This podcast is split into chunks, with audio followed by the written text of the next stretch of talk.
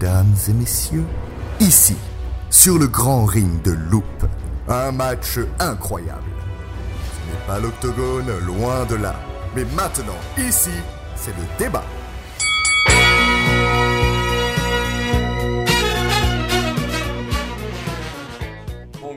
Deuxième partie, on va parler de comment ce phénomène change nos parcs d'attraction américains et européens. C'est Mais- vrai qu'on parle de parc Ah oui, on parle d'attraction. Ouais, ouais, ouais. Avant de commencer quoi, cette ce deuxième, podcast je, je croyais qu'on était sur France Inter.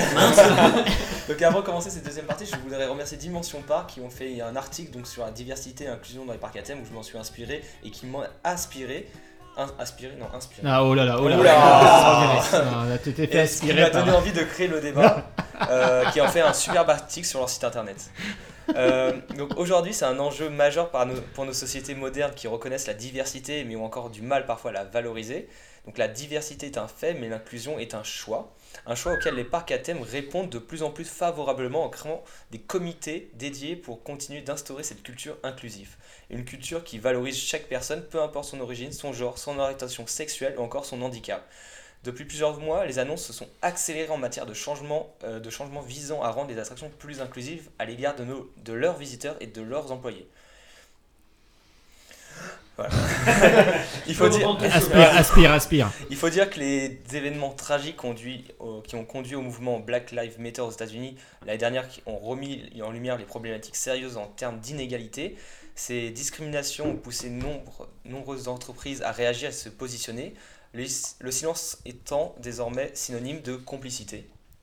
Euh, Jusqu'à présent, les politiques de diversité et d'inclusion des marques se limitant bien souvent à des problématiques de ressources humaines, les produits ou le service vendu n'étaient alors que peu souvent remis en question malgré les potentiels stéréotypés véhiculés par ces derniers. La représentation, quant à elle, est juste et pourtant un levier de poids pour déconstruire les idées reçues et permettre à une communauté d'être exposée de manière positive. En somme, une manière d'être authentique pour mieux dépasser les préjugés et valoriser la différence. Qui c'est qui a pissé Euh, pour mieux intégrer et représenter la diversité multiculturelle, nous avons par exemple Jungle Cruise, qui est une balade en bateau à travers une forêt exotique à Disneyland aux États-Unis, donc dans les deux parcs. Euh, on fait dernièrement une mise à jour de leur storyline de l'attraction où l'histoire permet, euh, permettra de découvrir ce qui est devenu la précédente expédition, notamment avec la mise à jour de la scène de l'arbre. On pouvait voir des audio animatronics d'indigènes avec le personnage de Trader Sam euh, attaqué par des animaux sauvages.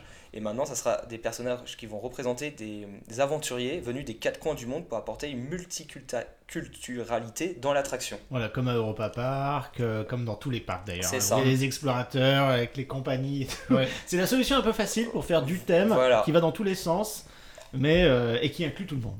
Et la scène des Indiens dans l'attraction Peter Pan, donc plus aux États-Unis, pas encore en France, ou qui a été momentanément supprimée dans les parcs américains en éteignant juste les spots de lumière sur cette scène pour le moment. Oh là là. Mmh. Ah ouais, d'accord. C'est tellement grillé comme, euh, comme Oui. concept. Alors auparavant, auparavant pardon, Jasmine Mulan Pocahontas avait ouvert la voie à cette diversité ethnique, mais aucune d'elles avait son Dark Ride. Avec les récents événements s'est déroulé aux USA, euh, donc avec Black Lives Matter. Les choses se sont précipitées du moins dans la communication avec l'annonce du remplacement de Splash Mountain. Ouais.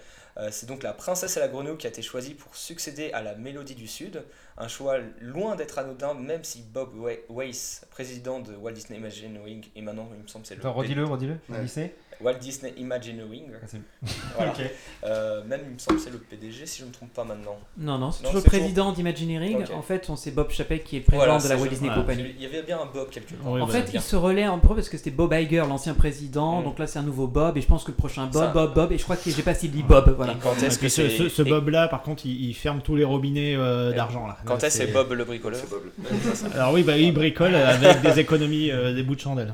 Euh, donc il a, a évoqué que ça fait plusieurs années que d'autres thèmes sont étudiés pour Splash Mountain. Le seul film d'animation Disney ayant un casting majoritairement noir prend ainsi la place du film Disney le plus controversé en matière de représentation raciale. Tout un symbole quand même. Euh, et pour renforcer l'inclusion, l'attraction Pirates des Caraïbes fait peau neuf aussi, avait- après avoir tenu un rôle précaire de femme fatale, victime et soumise aux requêtes de pirates peu fréquentables. Donc euh, avec le son qu'on connaît tous, on veut la rouquine. On veut la rouquine, montre ton d'abord. Et ben, donc maintenant, la rouquine a été mise en avant Non, en, devenant, mieux. en devenant la chef de file de- des corsaires. Elle participe à la nouvelle vente aux enchères où le trafic de femmes a laissé place aux bijoux ou autres richesses. En, là, on revient plus en Europe à ce moment-là. En 2019, le parc néerlandais Efteling a entrepris un grand chantier de rénovation de Carnaval Festival, qui est un célèbre dark ride avec une bande son mais tellement entêtante. Horrible. Insupportable.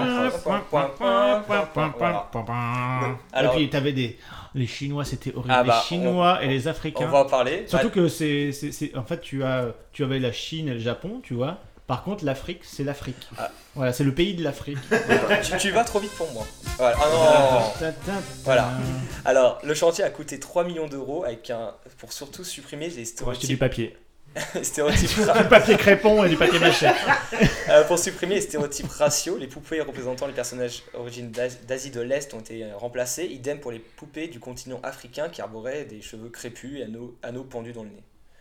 Euh, par la suite, l'attraction qui est ju-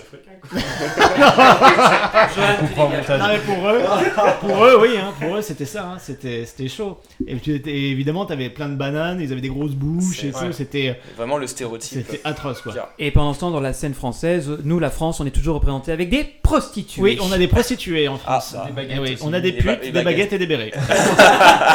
et, et les putes avec les grosses clopes qui vont avec. Voilà. Si vous, avez- si vous écoutez le podcast Efteling, vous savez quoi faire. Mais ils ont fait un effort, ils ont mis des clopes et pas la pipe pour les prostituées. Ouais. Et l'attraction, donc Monsieur Cannibal, qui est une attraction de type teacup mettant en scène un chef cannibale en plein centre où les visiteurs montent à bord de chaudrons. Le parc a annoncé vouloir moderniser, et annoncé dernièrement une restructuration de la zone avec deux nouvelles attractions. Donc en fait, c'est un nouveau thème qui va apporter un coup de souffle dans cette zone-là. Euh, ça sera sur les voyages en mer. Le labyrinthe qui était ad- adjacent à côté est remplacé par une aire de jeu aquatique qui s'appellera Archipel. Donc tout ça, ça sera un investissement total de 2,8 millions d'euros. Ouais, du coup, c'est pas vraiment des nouvelles attractions, c'est plus un retheming. c'est- ça, thème, euh, euh, le et du coup, ro- c'est Sirocco euh, pour un peu faire voyage de Simba, C'est- c'est-à-dire le, le sur- vent, la tempête, la sur les mille et une nuits en fait et pour que le storytelling soit mieux respecté Mm.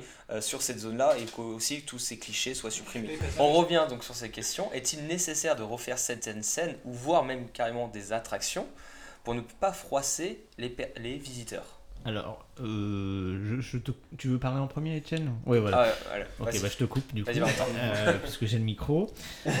bah, en fait, quand c'est des attractions qui sont vraiment de mauvais goût, ou alors euh, fait dans un contexte où c'était en mode euh, balèque, tu vois, ce qui est le cas de Monsieur Cannibal, c'était juste, bah tiens, je vais faire un truc sur euh, un cannibale, donc on va mettre un gros noir avec une grosse bouche, et puis en plus on va mettre une musique des années euh, 70, 60. 60 complètement rétrograde de Sacha Distel. Déjà, rien dans les années 80-90, déjà, ça n'avait rien à foutre là. Donc, c'est plutôt une bonne chose, tu vois. Mais dans le cadre, par exemple, d'un Splash Mountain, je trouve ça vraiment bête parce que euh, tu as, euh, pour le Alors, coup, dans l'attraction, On va juste expliquer aussi le concept de enfin contexte de Splash Mountain Ouais, qui est Splash inspiré Mountain, de c'est Mélodie alors, du c'est Sud. une histoire Voilà. animée qu'il y a dans Mélodie du Sud et sous prétexte du coup que c'est une, euh, ce sont des personnages et une, une histoire issue finalement de, de- de contes que se racontaient les esclaves dans C'est- les, c'est dans ça. les cotonneries, euh, ben ça pose problème. Mais en soi, quand t'es gamin, que tu arrives là-dedans, que tu fais Splash Mountain, ben tu vois juste le renard, le lapin, etc. C'est. Il n'y a aucune référence finalement à l'esclavagisme dans l'histoire. Peut-être à part, euh, je sais pas, les noms, Brer Rabbit, tout ça, ça c'est- ça a rien à voir. C'est pas du langage euh, folklorique. ou- C'est genre les appellations euh, Attends, franche-comtoise. attends, tac, tac. Ton micro est pas activé, pourquoi je t'entends pas Salut USB. Ah, c'est Ouais, bon. Pardon, excusez-moi. C'est bon, tu peux reprendre. Tu me dis quand je repars. C'est bon, c'est bon, tu peux y aller. Euh, Non, c'est juste des appellations euh, comme euh, on peut avoir euh, le papy machin, euh, bidule machin, c'est les appellations un peu dans la, la France profonde, quoi. C'est juste, Ouais. c'est local. Ouais, c'est un peu Louisiane, quoi. Ouais, c'est Bayou, euh, le Mississippi, toutes ces zones-là, ça n'a rien à voir avec une connotation euh, raciale ou quoi. Oui, c'est plus euh, local, ouais, culturel c'est de- comme du on coin. les rednecks ou les, les gens qui vivent un peu les, les Mhm. gros stars, quoi. Moi, pour le coup, je suis plutôt pas d'accord. Moi, je suis plutôt de l'autre côté par rapport. Bon, j'ai jamais fait cette réaction. Donc euh, plus pour faire euh, le ouais. rethématiser Ah, l'attraction sur la princesse et la grenouille. dire. Voilà, mais moi, je vais expliquer pourquoi. Alors, déjà, et la première chose, c'est que le film, lui, visiblement, est foncièrement raciste. Et foncièrement, enfin, c'est vraiment un gros, gros souci, ce film. En parlant de la mélodie du film. Voilà, en parlant de Mélodie du Sud. Du coup, il est directement lié, et ça personne peut le nier, à l'attraction en elle-même. Donc déjà, ça pose problème parce que on disait tout à l'heure, c'est pas bien de cacher, il faut se rappeler les choses et tout. Je suis d'accord, il faut se rappeler les choses. Ce film-là, il faut peut-être pouvoir le voir pour un souci d'histoire, mais il faut absolument, c'est pas juste un détail qui peut être mal interprété ou là, c'est vraiment un gros, gros souci euh, par rapport à ce film-là. Donc là, on est carrément de l'autre côté où il faut vraiment euh, faire en sorte non pas de l'oublier, mais de plus le mettre en valeur. Ça, c'est une première chose. La seconde, c'est qu'un film, ok, quand on le regarde, on peut voir, il date de euh, 90, 80, 60, 70. Une attraction, quand on va à Disney, euh, on ne sait pas de quand elle date. Nous, on le sait parce qu'on est passionné. Un, quelqu'un qui n'est pas passionné va dans un parc, l'attraction est ouverte hier ou alors qu'elle est ouverte il y a 20 ans. Pour lui, c'est la même chose. Et ça aussi, c'est un problème. Parce que du coup, lui, il peut croire que c'est encore d'actualité. Et à mon sens, c'est pas mauvais. Après, encore une fois, que ça fait euh, dans un bon sens ou que ce soit un retiming. Alors après, ça peut aussi apporter des bonnes choses. Moi, personnellement, la Princesse à j'adore ce dessin animé. Donc je me dis que ça peut être aussi une bonne chose finalement. Mais voilà, faut voir un peu, poser le pour et le contre. Mais j'avoue que dans ce truc-là, dans ce Splash Mountain, le film en lui-même étant tellement hors limite, c'est pas juste ah on va réexpliquer, c'est pas comme dans les Aristochats on parlait tout à l'heure, on va réexpliquer que bon bah là oui c'est un stéréotype, on n'est plus sur un stéréotype, on est sur un truc foncièrement raciste et donc à mon sens il faut donc déjà changer d'attraction puis ça ferait pas de mal finalement euh, aussi de changer un petit peu et euh, mais Ah, surtout On n'est pas d'accord. mais, déjà. mais, mais, mais surtout, le, le- voilà, le, moi pour moi, le gros souci, c'est que l'attraction, elle, euh, aurait pu ouvrir hier finalement. Pour le... Moi, demain, je vais au parc.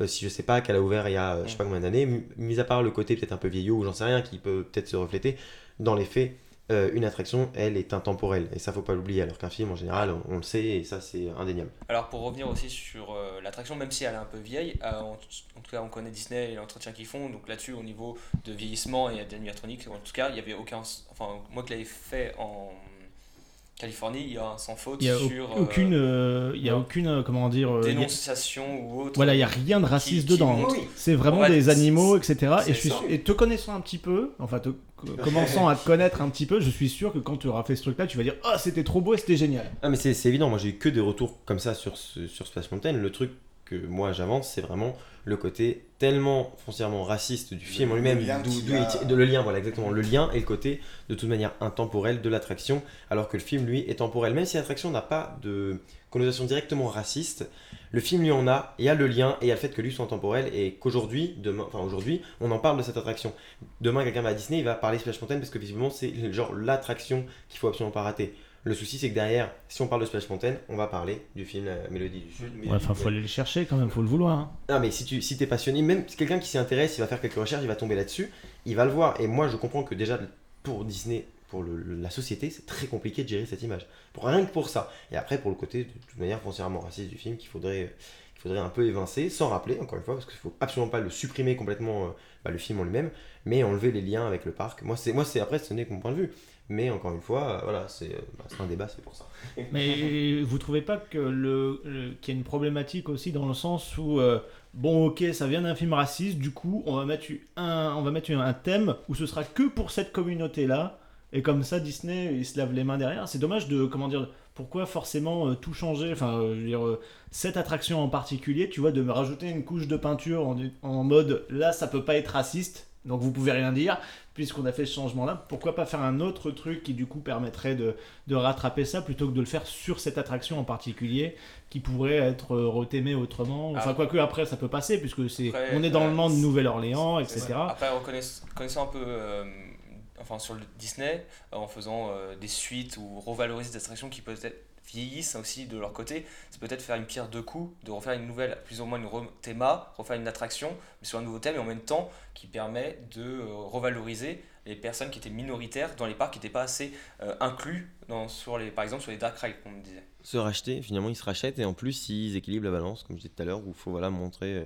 bah, pour l'instant euh, un peu plus représenter euh, des personnes qui n'étaient pas du tout dans les parcs. Et si par Ou mal. demain euh, Disney se, euh, sortait un film qui s'appelait Les Aventures de Frères Lapin et qui serait en dessin animé pur et qui serait complètement décorrélé du film de 47 et qui serait complètement euh, euh, raciste free et complètement euh, inclusif pour les autres et qui dirait bah là on rethématise Splash Mountain en gardant ce nouveau dessin animé qui nous sert de nouvelle base un peu comme ils l'ont fait pour euh, Pirates des Caraïbes est-ce que ce serait plus passable dans ce cas-là? À mon sens, oui, si c'est exactement comme tu le dis, oui, je pense que ce serait passable aussi. Là, au final, le, le scandale, ça sera autour du film. Si- En reprenant exactement Voilà. les mêmes personnages. on prend les Enfin, personnages du dessin animé donc euh, Brer Rabbit, Brer Fox etc qui sont dans les dessins animés Dans leur tête, ça sera forcément le rapport direct quand même en disant Ouais, mais là, en fait, ils refont un dessin animé par rapport au personnage qu'il y a. Pour dans changer l'attraction, qui puisse. euh, Parce qu'au final, euh, c'est un peu ce qui s'est passé pour euh, Pirates des Caraïbes, dans le sens où euh, le premier film reprenait aussi énormément de clichés euh, misogynes dans le monde de la piraterie et de l'époque victorienne, donc ça aussi c'est quelque chose qui factuellement arrivé. Mais derrière, ils ont euh, réussi à adoucir le trait en montrant que ben voilà une femme forte, euh, en montrant que euh, il peut y avoir un équipage mixte avec tout ce qu'il y a autour de, des, des légendes de, pi- de pirates. Et au final, l'attraction, elle, a été altérée avec cette euh, modification-là. Donc finalement, euh, combien de gens vont se rappeler du, du Pirate des Caraïbes des années, euh, enfin, des années de Walt Disney, puisque maintenant c'est devenu la norme? C'est au bon d'un moment. A un truc aussi que je voulais rajouter par rapport à ce que tu disais, Étienne. Effectivement, une attraction est intemporelle et elle peut durer 30, 40, 50 ans si elle est bien entretenue. Mais la mémoire collective, elle, a tendance à peu disparaître. On a souvent tendance à oublier les choses. Et euh, on a beaucoup souvent tendance à oublier, par exemple, est-ce que tu savais, par exemple, qu'on ne voyait jamais Blanche-Neige dans la première version de Blanche-Neige et les Sept Nains, de 55 de, de Disneyland? Non. Jusque dans les années 80, tu ne voyais pas Blanche-Neige. Tu étais Blanche-Neige, en fait. Et ils ont rajouté Blanche-Neige à Disneyland Paris. C'est le, le mannequin un peu raté qu'on a à la fin. parce que Ah le public, le public ne comprenait pas l'histoire. Qui aujourd'hui se souvient qu'à la base nous étions Blanche-Neige Et C'était ça. Et oui. C'est ça, Mais alors- ça que la scène de la forêt est bien flippante. elle Ah, est bah, effrayante ah, parce que nous sommes Blanche-Neige qui j'a- j'avais pas compris pourquoi un mec me m'avait roulé une pelle dans le noir. hein. Et tu vois ce que je veux dire par là, c'est que le, il suffit de altérer une attraction, qu'elle de gagne en, en popularité et qu'elle reste suffisamment longtemps pour que, à part nous, les ultra passionnés qui faisons des recherches, faisons des vidéos sur internet ou des podcasts et qui a derrière remontons ça à la surface, le grand public, mais qui se souvient de tout ça quoi? Alors après, c'est un choix de Disney aussi. C'est-à-dire que là, retémer en Princesse C'est clairement un choix de leur part. Mais ils auraient pu, comme tu dis, refaire, refaire un film, etc. Avec tout ce qui va aussi derrière, de pouvoir se prendre un bashing. Parce que oui, ils ont refait un film sur euh, une base déjà bien mauvaise.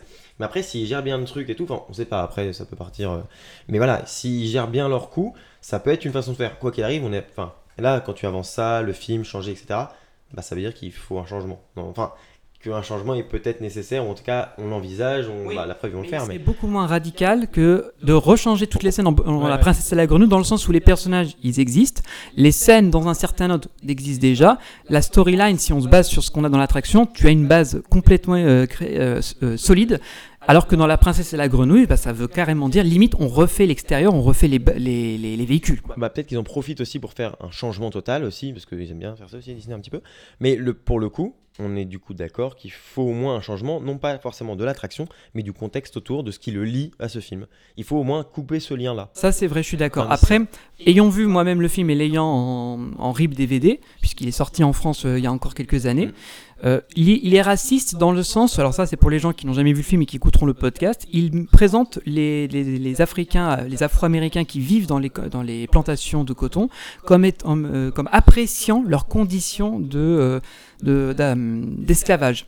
Donc en fait, oncle Rémus, qui est le personnage qui raconte les histoires des personnages de dessins animés, raconte en ayant une sorte de plaisir, même dans sa condition actuelle. Et il la raconte au petit homme blanc riche qui possède la, la plantation. Donc c'est là que vient la- le vrai problème. Donc beaucoup de gens euh, se s'offusquent de ce film, mais ne savent pas exactement de quoi il en retourne dans le, le contexte de l'histoire. Et c'est pour ça que je dis, c'est vraiment la partie des personnages en prise de vue réelle, donc ces humains-là, qui contextualisent li- le film et qui posent euh, la question de la situation de, de la situation de ces personnes-là, de ces humains. Alors que les dessins animés sortent de l'imagination de ce oncle Rémus, qui est d'ailleurs tiré à la base d'un livre de contes, euh, mais euh, ce qui fait qu'encore une fois, est-ce que si on est capable d'altérer juste en enlevant ce côté problématique des, des contes racontés par, mais qu'on crée un univers avec ces personnages dessins animés complètement décorrélés du, de l'histoire d'origine, est-ce que ça, ça, ça, euh, allégerait un peu le truc? Je partirais sur une solution d'entre deux. Après, je, comptais- je ne renie pas le fait qu'effectivement l'attraction pose problème. Maintenant, elle a, elle a duré assez longtemps. Mais du coup, l'entre-deux, ok, très bien. Mais le problème, c'est que du coup, Disney ne prendrait pas ce risque. Moi, je pense que Disney, en tant qu'entreprise, prendrait pas le risque de retomber dans une polémique où là, ils veulent juste faire table rase du passé et hop. Comme on disait tout à l'heure, ce qui est pas forcément une bonne chose pour euh, tout et qui peut du coup poser un grave problème parce que du coup, on va oublier ce qui s'est passé auparavant. Dans cette, euh, excuse-moi, je vais plus dans cette partie de on met tout sur le tapis et on recommence sur quelque chose de nouveau. Mais alors, est-ce qu'il aurait pas fallu, fallu du coup détruire l'attraction C'est ça? Alors Johan, Ah, pardon, excuse-moi. Il y a clairement une vraie volonté d'enterrer à jamais Mélodie du Sud et euh, qu'il n'y ait plus rien de disponible sur ce produit. Quoi. Ni attraction, ni film, ni produits dérivés. On veut plus jamais en entendre parler chez Disney.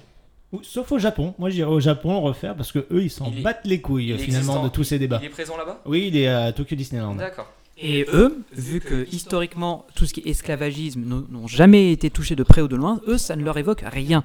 C'est très culturel chez eux. Nous, c'est vrai que en France, on a beaucoup participé au commerce triangulaire et aux États-Unis, ils en ont beaucoup bénéficié, mais au Japon, ils s'en foutent.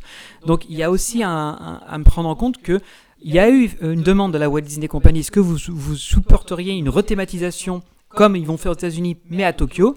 Et les Japonais, euh, ils sont pas chauds du tout. L'attraction, elle cartonne de ouf. Le merchandise là-bas des personnages est très populaire. Alors, je parle pas de Zippity Douda, la fameuse musique, on l'entend euh, aux quatre coins du parc. Mais au final, là-bas, c'est pas du tout problématique. De toute façon, pour revenir à ça, euh, je pense pour ceux qui ont fait l'attraction, c'est une, une, très belle attraction. Pour un flux, une attraction aquatique, c'est une très belle attraction. Oui, elle est énorme, il y a énormément d'animatroniques, elle est super chouette, super belle, très bien intégrée dans son land, c'est parfait. Alors moi, je vais pouvoir vous apporter le point de vue de quelqu'un euh, qui a fait l'attraction sans jamais avoir vu le film. Et du coup, j'ai vraiment adoré. C'était comme une attraction euh, sortie de l'imaginaire de quelqu'un avec des petits personnages rigolos, euh, comme c'est le faire Disney. Et forcément, j'ai rien vu de problématique. Donc en fait, ceux qui veulent la garder sont ceux qui l'ont déjà fait parce qu'ils l'aiment telle qu'elle est et qui finalement euh, bah, n'ont pas ce rapport au racisme. Et enfin, ne font pas ce lien-là parce que forcément, pas forcément vu le film, bah, comme tu dis, voilà. Mais, mais encore une fois, là, on parle quand même d'une grosse boîte, d'une image quand même et d'un bah, du, d'une image qui est envoyée par le film qui est très mauvaise et qui du coup bah forcément l'entreprise doit réagir en tant que telle. On est en 2021 elle doit changer euh, bah, sa politique elle a tout changé et bah Juste, ça passe par là. euh, Johan je vais te laisser la parole parce qu'à chaque fois avant qu'elle prenne la parole on lui coupe. Euh, on va beaucoup parler de Splash Mountain mais aussi qu'est-ce que vous pensez de aussi balayer sous le tapis de Peter Pan juste en mettant les spots d'une scène des Amérindiens? Aussi. C'est un peu de. Euh, on est, on, scandaleux, ça veut dire que les Indiens ne méritent pas d'être sous la lumière. Là, c'est débile parce que c'est même pas on retire le décor, c'est juste on éteint les spots et là c'est. Ah, c'est ouais, bah, justement. Mais du coup, c'est arrivé chez nous parce que là maintenant c'est les nuls ou. ah, c'est pas encore arrivé chez nous. Ah, c'est pas chez nous. Non, c'est vraiment aux États-Unis où là où les Amérindiens ont fait. Il y a une polémique de leur C'est en Californie ou en Floride qu'ils ont altéré? Euh, Dans mes recherches, il me semble que c'était dans les deux. Les deux, d'accord. Parce qu'il y a souvent, euh, par exemple, là on parlait de Jungle Cruise juste avant, c'est la californienne qui a la nouvelle version, mais la version floridienne a encore l'ancienne scène. Ils n'ont pas changé pour l'instant. Mais je, je, pense que ça devrait pas tarder, parce que je pense qu'ils vont commencer à faire la première, voir le public comment ils réagissent, et si par la suite continuer dans leur lancée. Bon, c'était juste pour la petite question, pour la précision. Donc ils ont juste éteint les spots, Alors, dans, mes dans mes renseignements, dans ce que j'ai pu voir, oui, ils ont pour le moment provisoirement éteint les spots, je pense, pour pas fermer l'attraction, parce que quand même casser un élément de décor ou refaire quelque chose, parce que il me semble que sur le parcours, c'est les mêmes qu'on a en France. Euh, la scène est mimine, est très courte. C'est vraiment la scène des tipis. On voit euh, euh, Peter avec le chapeau. c'est vraiment très rapide. Donc pour le moment, ils ont éteint, mais je pense le temps qu'ils ferment, ils refassent une autre scène peut-être à cet endroit-là, parce que sinon ça ferait un grand vide.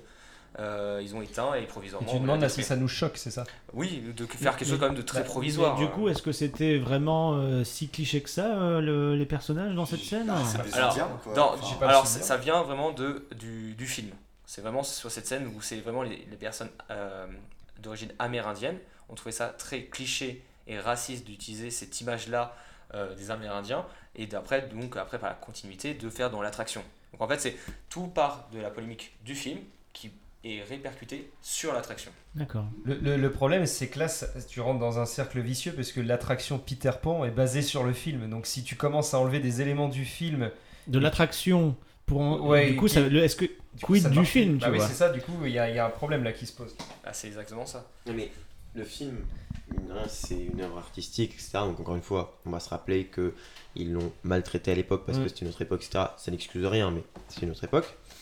Le fait est qu'aujourd'hui, bah, le, la scène existe encore et qu'il faudrait. Alors, c'est un peu spécial parce que là, on est sur. Euh, non pas. C'est un problème, le, sujet amérindien. Le truc, c'est que nous, en France, on est moins. Bah, on n'est pas touché par ça. Moins, beaucoup moins touché. Et du coup, et puis c'est moins international. Ce qui fait que forcément, on va avoir ce regard de Ah, c'est peut-être moins important, alors que finalement, pour eux, ça l'est tout autant, si ce n'est plus d'ailleurs, parce que ça les touche directement. Ce qui fait que bah, c'est, moi je trouve ça complètement compréhensible, et encore une fois, on est dans un changement totalement, euh, un changement énorme de la société, et il faudrait, alors, bon, éteindre les spots, je trouve que c'est débile, moi juste le principe débile, autant le laisser à la limite, te mettre un petit message ou quoi, mais comme c'est Disney, ils le feront jamais, mais éteindre les spots, c'est débile. Et à la limite, c'est voilà, dire aux communautés qui se sont donc euh, pleins, leur expliquer que ça va être fait, que ça va être changé et tout, et que voilà, à la limite, c'est beaucoup plus intelligent que euh, c'était là avant. De toute manière, il y a, euh, mm. il y a 2, 3, 2, 3 ans, 4 ans, 5 ans, c'était là. Ce que je veux dire, c'est que si on perd sur Splash Mountain, Splash Mountain est encore ouvert. Donc ils le modifieront, mais c'est encore ouvert. Éteindre les spots, c'est débile. Donc après, ils devraient le laisser ouvert et puis bah oui, changer la scène si euh, s'ils décident que c'est bien de la changer, si les minorités concernées euh, ont besoin de ce changement, bah oui, changeons-la. Moi, je, je, re- je rebondis sur ce que tu dis, Étienne, là-dessus. Moi, ça ne me dérange pas qu'ils changent cette scène de l'attraction.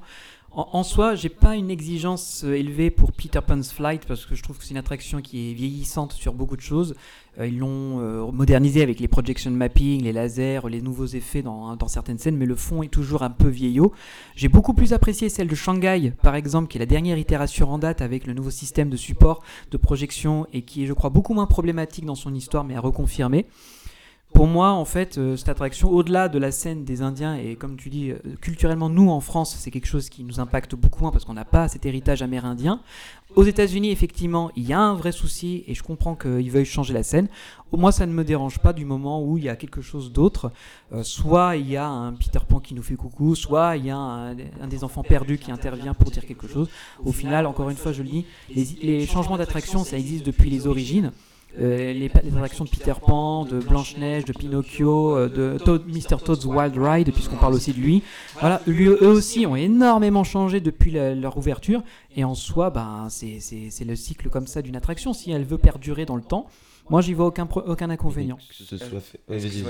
Euh, aussi, on pourrait peut-être voir une suite parce que d'ici les travaux peut-être officiels de fermeture de l'attraction pour refaire des travaux, peut-être l'expansion qui a été f- euh, qui va être réalisée, il me semble, à, À Disneyland Tokyo, tout un land de Peter Pan. Peut-être on va avoir une nouvelle version de, euh, de ces attractions, donc du film, peut-être euh, peut-être un peu plus politiquement correct, mais après tout dépendra donc euh, de ce côté donc japonais où ils ont une autre vision des choses, ou s'ils vont respecter vraiment de A à Z tout le film qu'on connaît, ou ils vont quand même avoir ce côté censure un peu à, à l'américaine.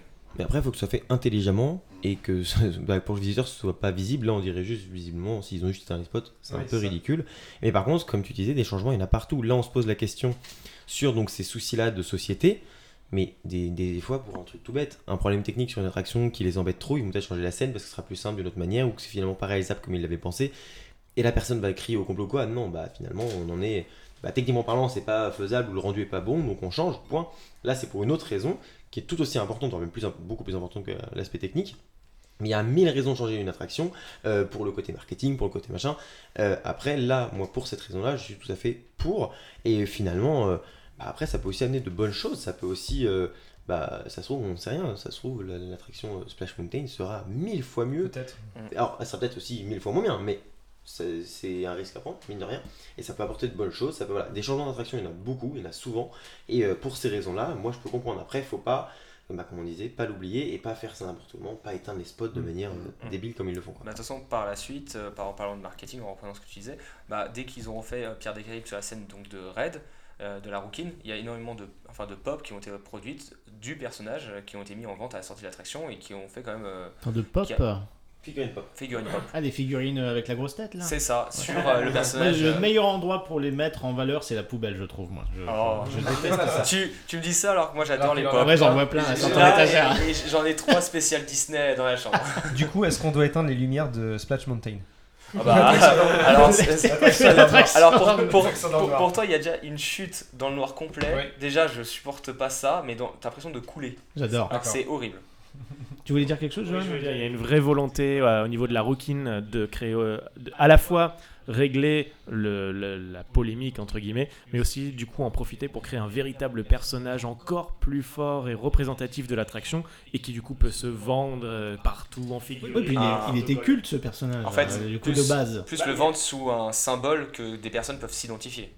Oui, c'est ça. Il y, Ouais. avait, il y avait quelque chose qui était intéressant dans l'ancienne version, c'est que certes, euh, les pirates voulaient acheter cette rouquine, mais elle, elle réagissait avec une cer- une- un certain sourire, tu vois. Elle avait un regard presque comme si elle attendait que ça de se faire acheter. Et du coup, je trouve ça intéressant si on lit les deux, de la retrouver plus tard où elle, a, elle est devenue la chef en fait. Euh, du coup, ça me donne des idées de scénario, forcément. Ah. mais euh, mais c'était intéressant. de. C'était intéressant, je trouve, de voir que on n'était pas sur euh, une- une- un peu comme dans Blanche Neige, une sorte de non-consentement. On était plus dans une scène bizarre où, mais par contre, la, la rouquine, elle, elle avait l'air que ça l'arrangeait bien, quoi. Et pour finir, du coup, sur les Amérindiens, Euh, c'est vrai qu'à Disneyland, c'est problématique d'avoir ce genre de représentation, même si c'est plus tounesque qu'autre chose. Mais bon, si ça déplaît, euh, bah écoutez, ouais, il faut faire quelque chose, pas, faut, faut moderniser un peu. Et ça pose la question beaucoup de la question de la liberté artistique aussi euh, par rapport à ça, parce qu'on regardait à l'instant là pendant que vous parliez des photos justement des Indiens dans Peter Pan, et euh, c'est extrêmement coloré, c'est extrêmement cartoonesque, et, et, du coup ça pose la question de jusqu'où est-ce qu'on peut être libre créativement et artistiquement de créer des personnages euh, burlesques et cartoonesques, et, notamment chez Astérix, les, la représentation des Indiens ou même des pirates, on pourrait aussi. Bah, c'est dans le même, c'est du même niveau, c'est du même niveau, et en fait tu as le côté toon qui exagère certains traits, etc. Bah forcément, si tu fais ça sur certaines communautés, il y a des traits qui vont sortir plus que d'autres, mais qui seront pas forcément à leur avantage. Euh, donc on peut, bah, bien sûr qu'on peut comprendre que ça offusque des gens. Mais à côté de ça, tu as des parcs qui font les choses très très bien et qui n'ont pas attendu justement euh, ces, euh, ces polémiques-là pour euh, finalement euh, euh, montrer qu'ils voulaient parler de ces communautés-là. Regarde, tu fais quelques pâtés de maison de Disneyland, tu as Nutberry Farm et tu as un show qui s'appelle Mystery Lodge qui rend hommage justement à toute la culture amérindienne. Et, c'est vraiment un truc qui n'a pas été fait pour faire genre, pardon, excusez-nous, c'est un parc de cow-boys, on va mettre un peu des Indiens. Non, le truc est vraiment, pour moi, un des meilleurs shows que j'ai vu dans un parc alors que c'est juste du paper ghost façon Phantom Manor, c'est-à-dire on voit des, des, comme des apparitions fantomatiques, etc.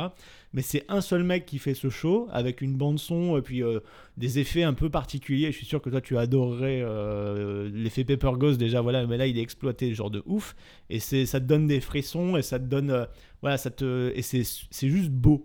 Et euh, ils n'ont pas attendu justement ces polémiques-là pour le faire. Donc euh, je peux comprendre qu'à Disney, du coup, euh, ils serrent un peu les fesses parce que putain merde, le concurrent il a ça déjà depuis des plombes. Et nous, on a toujours ces trucs un peu datés, donc faut faire quelque chose. Ça serait intéressant de voir du coup qu'est-ce que propose la communauté amérindienne pour que la scène de Peter Pan soit nickel et irréprochable. Oui, c'est ça, c'est parler, c'est faire bah, un dialogue.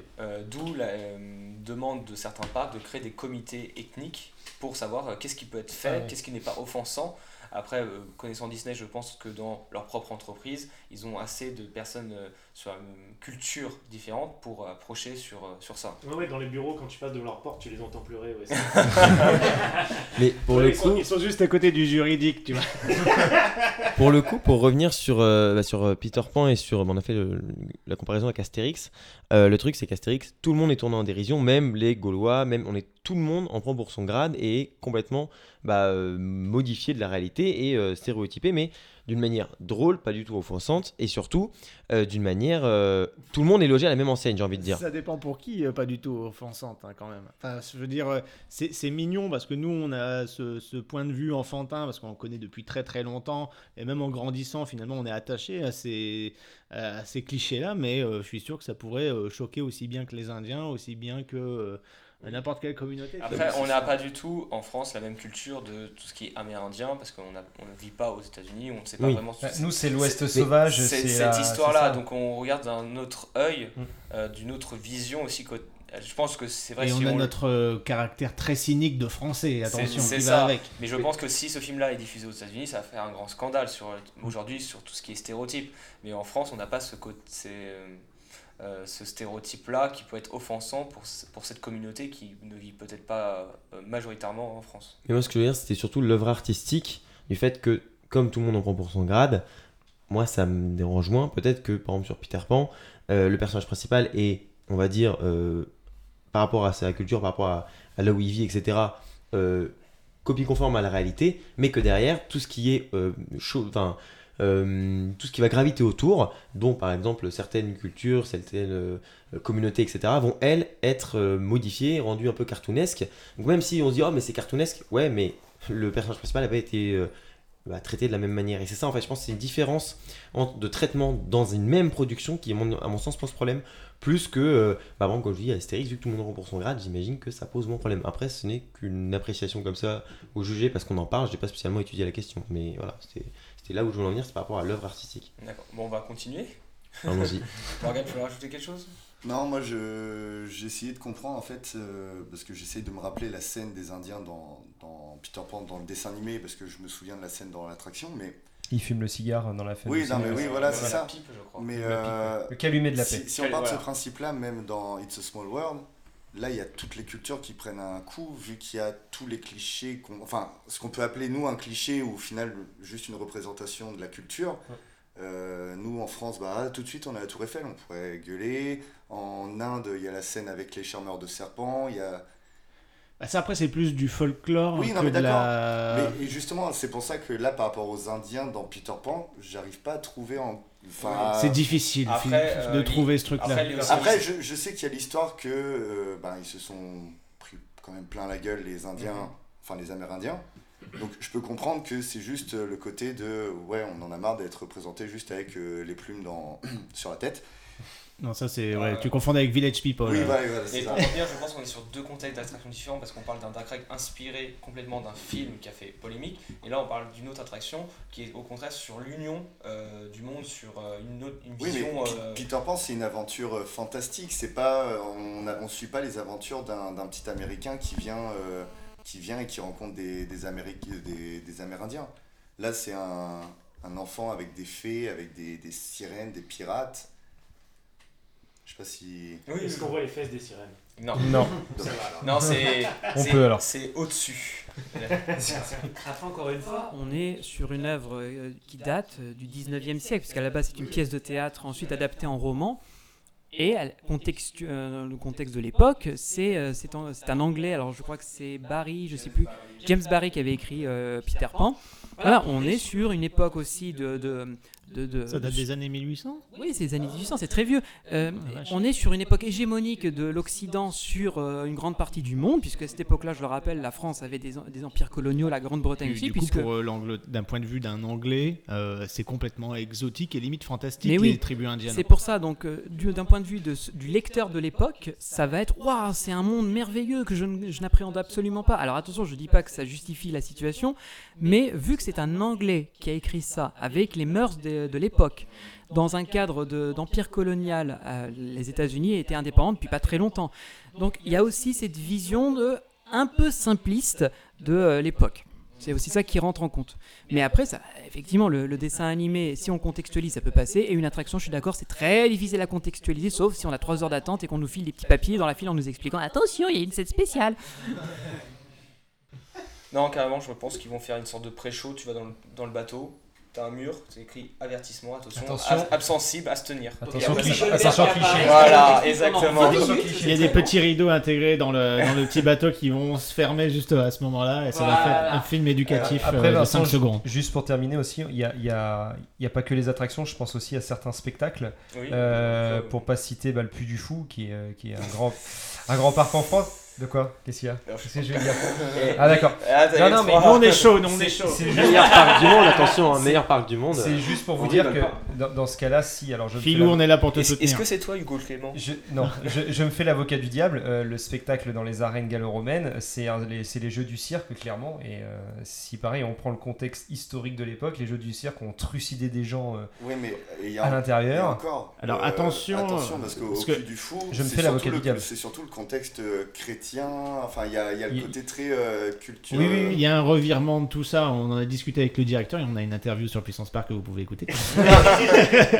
Non, mais c'est-à-dire qu'après, tu avais le point de vue du père, euh, évidemment, Philippe de Villiers qui arrive là-dedans, qui lui est très catholique, Ouais. etc.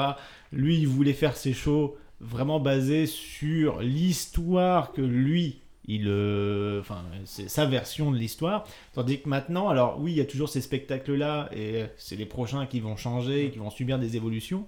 Mais les nouveaux, c'est plutôt raconter des histoires dans ces contextes historiques, mais en prenant énormément de liberté. Ouais. En fait, il n'y a plus le côté ce parc, ça vous raconte l'histoire. Non, ce parc vous raconte des histoires. Donc je sais que c'est un petit peu euh, borderline, on ne sait pas trop. euh, ou, euh, Enfin, quand on se renseigne pas, on se dit ah bah oui, c'est ce qui est vraiment arrivé. Est-ce que c'est ce que nous a dit une dame qui était devant nous quand nous on a rigolé Spoil, à un moment un mec sort de l'eau, c'est Oui, euh, le super héros Jésus, tout ce que tu veux. Ah oui. Et puis la meuf, elle fait Ah, mais si il est dans le spectacle, c'est que c'est arrivé, que c'est vrai, hein, monsieur. Je suis désolé, mais c'est l'histoire. Et on fait, Oui, madame, bien sûr, bien sûr.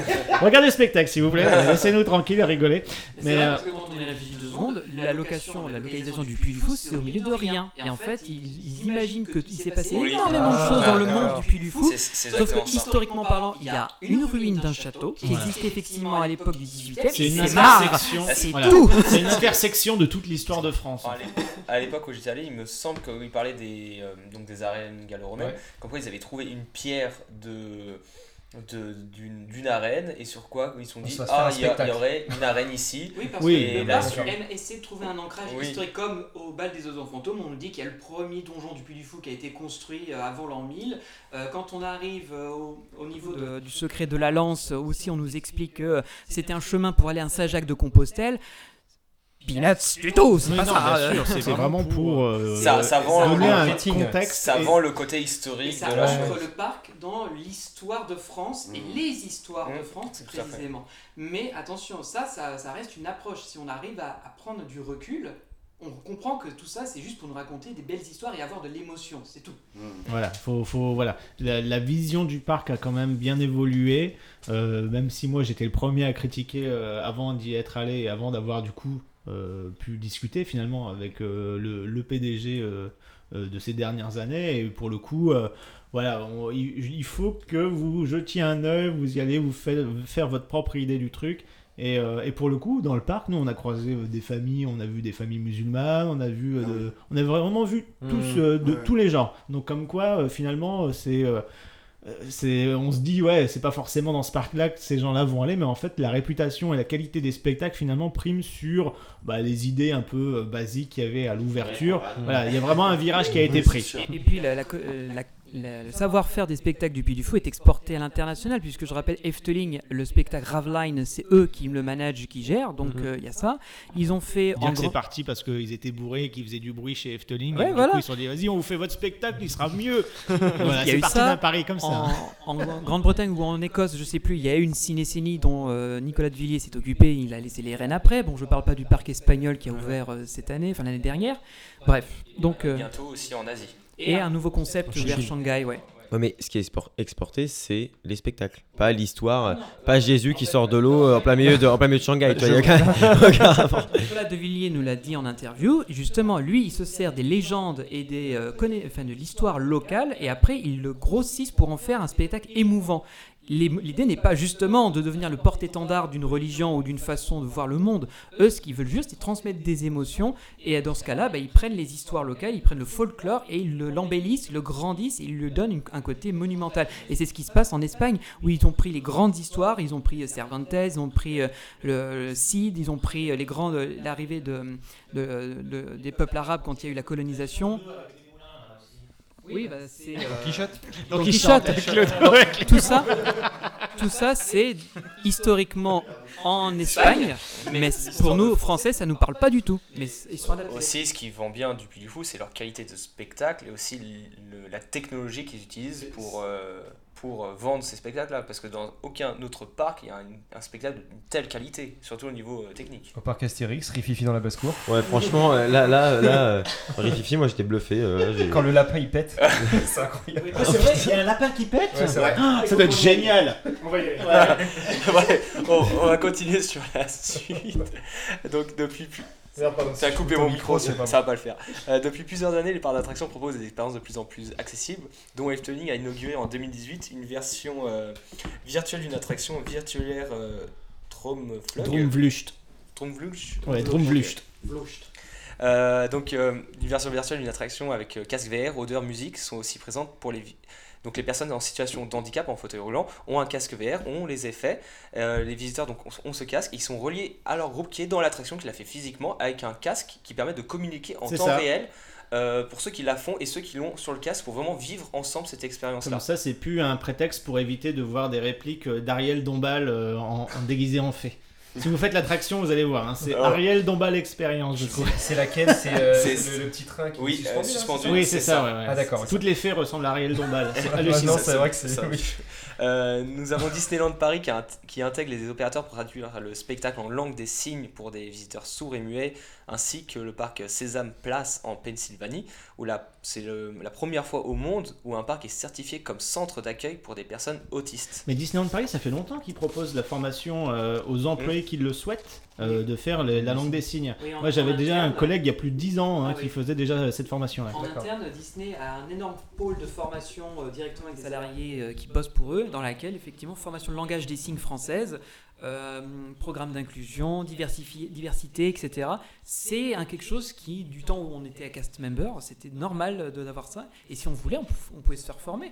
Il y avait pas mal d'options pour Mhm. nous. Ouais. Du coup, on a une personne de Engage Racing qui va s'exprimer. Ah, c'est bon, merci. Voilà. Euh, donc pour revenir sur ce parc-là en Pennsylvanie, donc le personnel était formé pour prendre en charge les visiteurs, les enfants pardon, nécessitant de besoins adaptés et des espaces silencieux ont été aménagés pour permettre aux familles de se reposer. Des espaces silencieux? Oui. Tu imagines Ou- des endroits très c'est-à-dire calmes Bah, ah, des- voilà. des- euh, d'accord. Où on va faire une simulation. Voilà. d'accord. voilà. Il y avait le lapin. la mouche qui pète. Et aussi dont un personnage qu'ils ont euh, intégré pour, euh, pour les enfants, euh, euh, un, un personnage spécifique pour, ces- pour les enfants. D'accord. Euh, en 2021, le parc Efteling a poursuivi son développement avec la nouvelle euh, aire de jeu, donc on parlait Nest, conçue de manière inclusive avec des activités accessibles aux personnes euh, en fauteuil roulant. Oui. Donc, est-ce que maintenant, les parcs devraient plus développer des, ex- des expériences plus accessibles pour tous les visiteurs? Non. Quelle Bah, question franchement, bah bon, la réponse est oui, j'imagine. Je pense pas que... bah, Apparemment non, à côté. Non, je pense pas que, que quelqu'un soit contre ça, au contraire.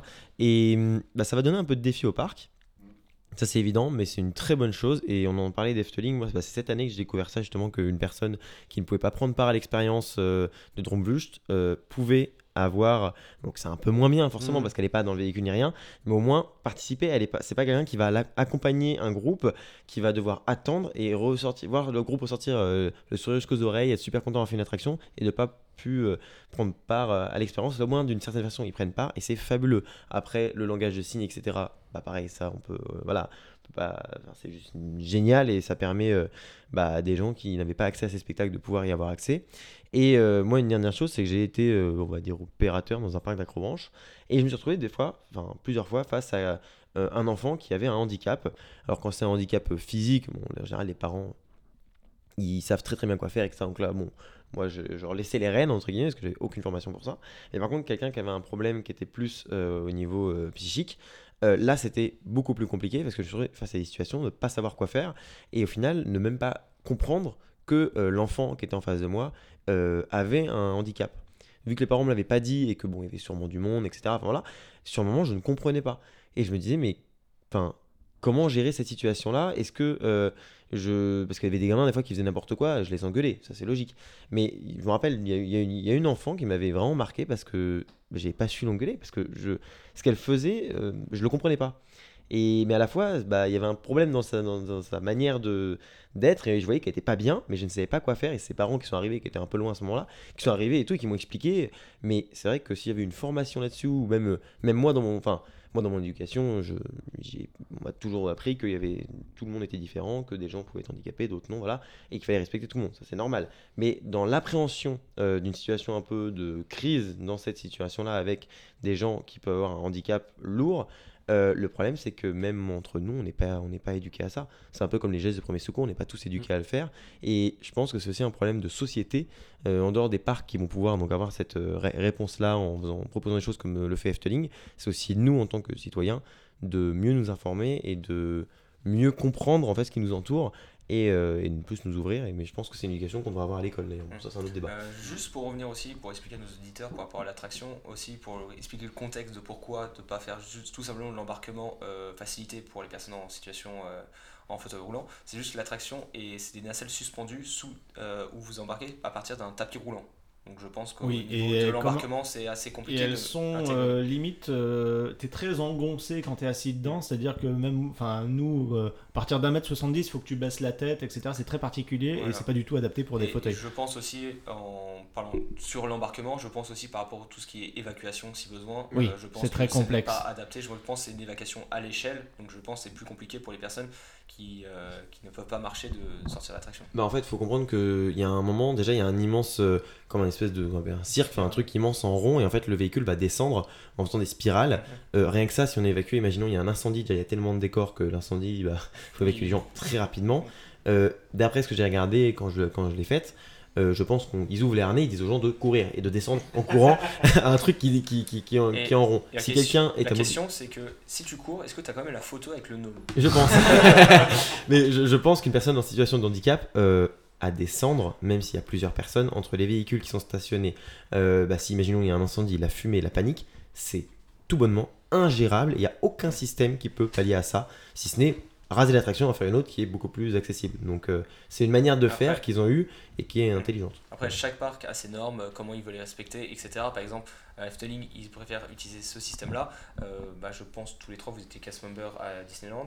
Euh, à Phantom Manor, au niveau de l'embarquement des personnes en situation de handicap, c'est un- une procédure particulière, c'est qu'une seule personne dans, euh, dans l'intégralité de l'attraction. Et si on doit faire une évacuation, est- la nacelle est mentionnée, on ne doit, doit pas faire sortir le visiteur, c'est que les pompiers qui peuvent les faire sortir, par exemple. Alors attention, c'est pas en fonction du parc. c'est- Je pense que c'est chaque pays qui a sa. À, à des Parce normes, que Fantasyland, j'ai vu que Fantasyland, alors désolé, c'est un peu méchant, mais il y a un logo carrément sur une attraction, il y a un fauteuil roulant barré.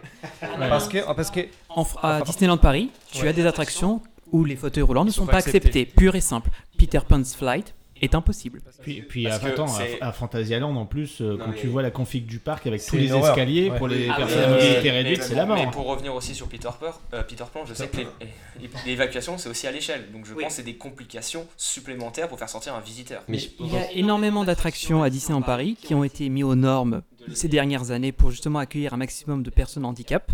Mais il y a des attractions qui, de par leur conception, un peu comme on parlait avec Drome c'est physiquement impossible et surtout pour assurer la sécurité. Ce n'est jamais une question de, de refuser l'accès parce que c'est sympa et c'est plus simple de refuser l'accès à un handicapé, c'est horrible. Non, c'est que effectivement, comme tu l'as très bien dit, Étienne, il y a quoi que ce soit, le feu, un attentat terroriste, parce que ça on n'en parle pas, mais c'est tout à fait quelque chose, une alerte à la bombe, des, euh, des fortes intempéries, comme là il y a quelques jours, il y a eu beaucoup de, de trombes d'eau qui sont tombées dans le parc. Il faut évacuer d'urgence. Là, on vous prend pas par la main, c'est on vous prend, on vous sort, on vous prend par le- dans l'épaule, vous êtes trimballé comme un sac à patates, c'est votre vie. Mais c'est votre vie qui compte. Là, puis- peu importe, on vous casse une clavicule, c'est pas grave, Ouais, c'est une clavicule, vous êtes vivant. Dans Kid Superjet, l'évacuation se fait à la nage. pour, pour revenir aussi, que, euh, à savoir que dès qu'une attraction est construite, elle se met aux normes de la de l'année. de l'année. Par exemple, vous avez beaucoup d'attractions, euh, bah, surtout des vieux parcs. Euh, donc, par exemple, Fantasyland sur une attraction, euh, leur Euh, j'oublie complètement le nom. Euh, le, de- le- le Dark Ride. le Dark Ride- le coaster- Non, Temple of the Night Hawk, c'est ça Dark, le coaster. Oui, Ouais. le coaster, voilà. Donc à l'époque, par exemple, les Crazy Bat, Crazy Bat. Voilà, les- à l'époque, les, porti- beaucoup d'Indiens là-bas. les- par exemple, les portions n'étaient pas obli- obligatoires dans les normes, mais aujourd'hui, si on font une refonte toucher le parcours, toutes les normes doivent être refaites à, à aujourd'hui. Ouais, alors justement, je vais en parler de Fantasyland. Il y a bon, déjà le fait que ce soit en Allemagne et que bah, c'est bête, mais les Allemands sont beaucoup plus respectueux que nous. Euh, J'ai été hier, donc je peux Ah en oui, témoigner. oui. Alors, eux, pour le coup, je pense que l'inclusion est très compliquée. Parce qu'en fait, ils n'ont pas de place et du coup, ils ont construit sur plusieurs niveaux. On a, euh, on va dire, un niveau euh, moins 2 où il y a, peut y avoir des allées, mais aussi des attractions et des accès euh, employés. Et puis le niveau 1, c'est pareil. Le niveau 0, c'est pareil. Enfin, le niveau 0, bref, voilà. En gros, il y a vraiment à chaque niveau, c'est des escaliers, des escaliers, des escaliers tout le temps. Et à part, franchement, à part la rue principale, la rue de Berlin, le reste, c'est inaccessible ouais. tant qu'ils n'ont pas mis des ascenseurs et tout, et clairement ils ne pourront pas mettre des ascenseurs partout. Et une dernière chose au sujet, donc euh, toujours de Fanta par rapport. euh, Ah bah non, j'ai oublié ce que je voulais dire. tiens. Ouais, voilà. Ah, bon, bah, c'est la- la le micro. Ah, Je vais compléter sur Fantasyland. Alors, je ne sais pas si c'est. J'y suis allé la semaine dernière, c'était un peu moins le cas, mais euh, j'ai fait bon. des visites. Ah, dis donc, Oui, ils non, sont mais- tous allés là. Ah, mais moi j'ai fait, euh, j'ai Ah, fait. Fly en septembre, je l'ai refait là. Dès l'ouverture, le 10, 10 juin, j'étais présent.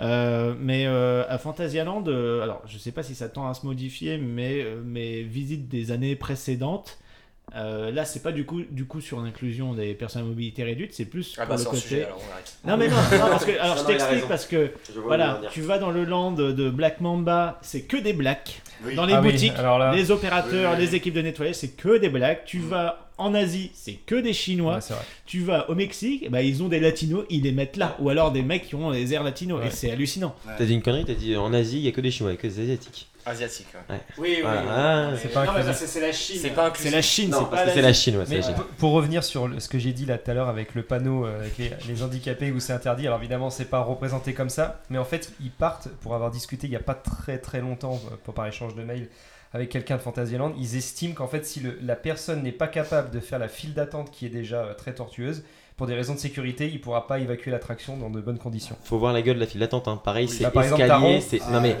Black Mamba, Black Mamba, oui. C'est juste. C'est. C'est un Enfin, du combattant. même s'il n'y avait pas d'escalier, un, juste, c'était juste on prenait parties plates, déjà un, un fauteuil roulant ne passe pas. Et Windjazz aussi, c'est dans le noir en plus, les escaliers. ouais, ouais, Windjazz, non, non, c'est ouais. impossible. Euh, River Quest aussi, où t'as déjà les- t'as le.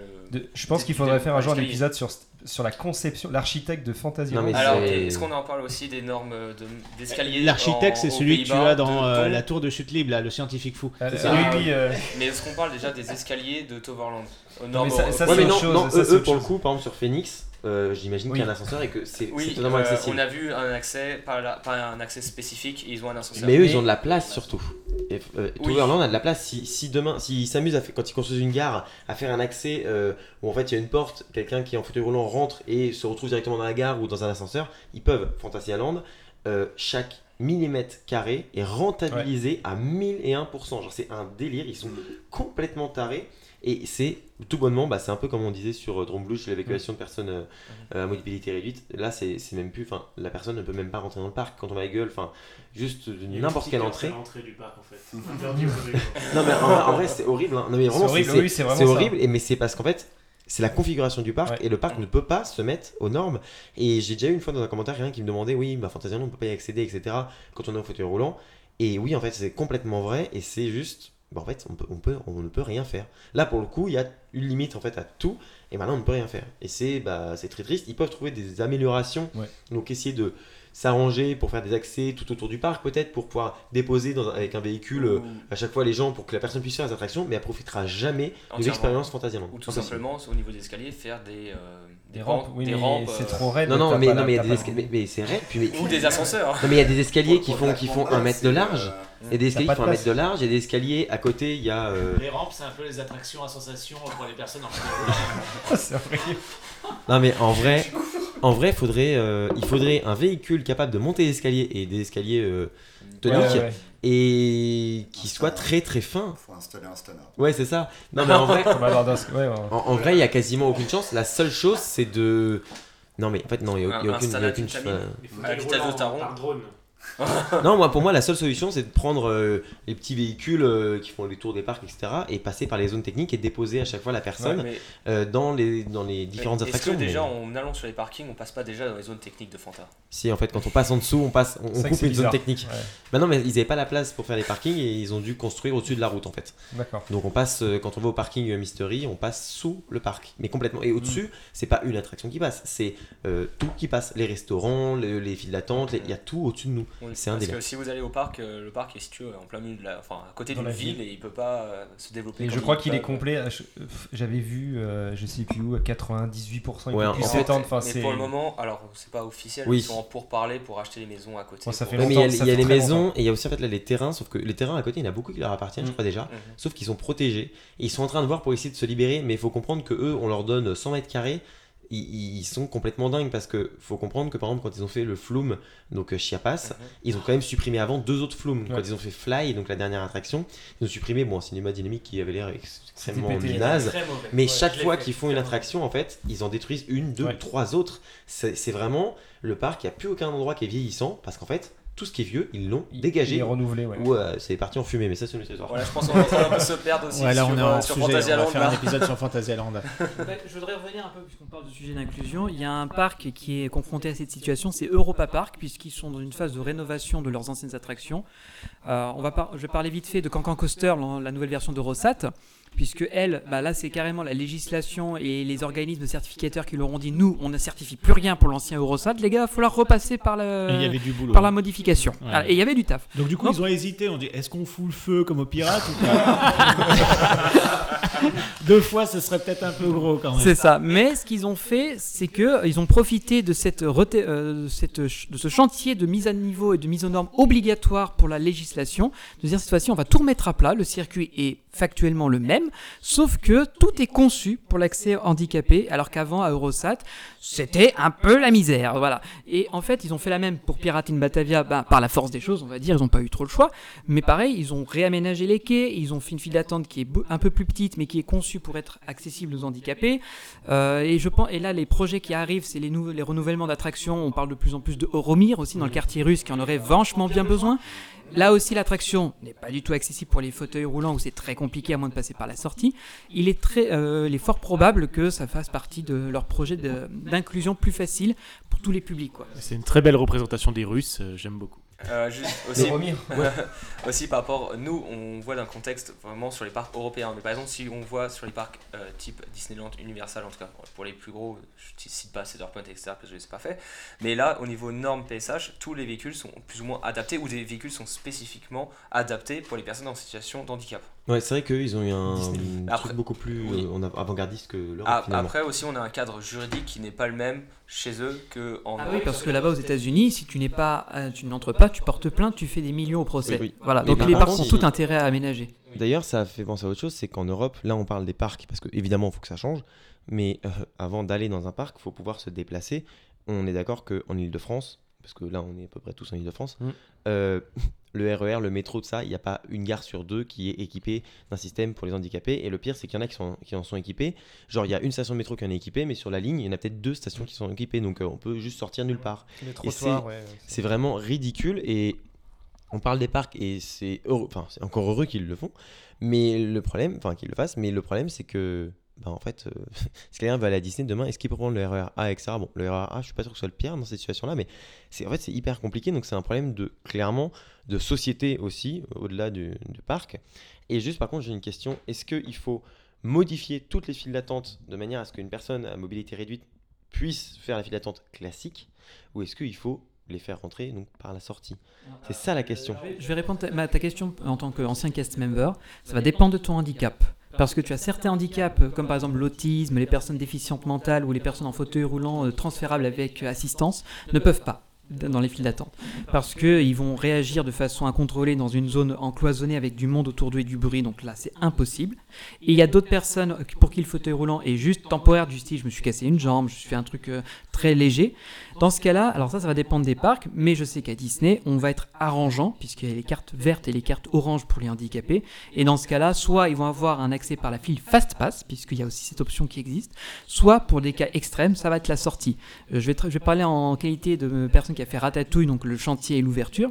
C'était une des premières attractions qui avait accessibilité absolue pour tout type de visiteurs, quels qu'ils soient. On refusait personne, même les personnes non transférables euh, de fauteuil roulant, parce qu'on a un véhicule qui est avec une gare à part, qui est cachée du public, dans laquelle la personne n'a pas besoin de bouger de son fauteuil roulant, elle monte avec un accompagnateur qui est complètement autonome une fois le véhicule lancé. Et puis tu, tu peux pas généraliser parce que finalement il y a limite autant de handicap que de personnes atteintes euh, de ce truc-là.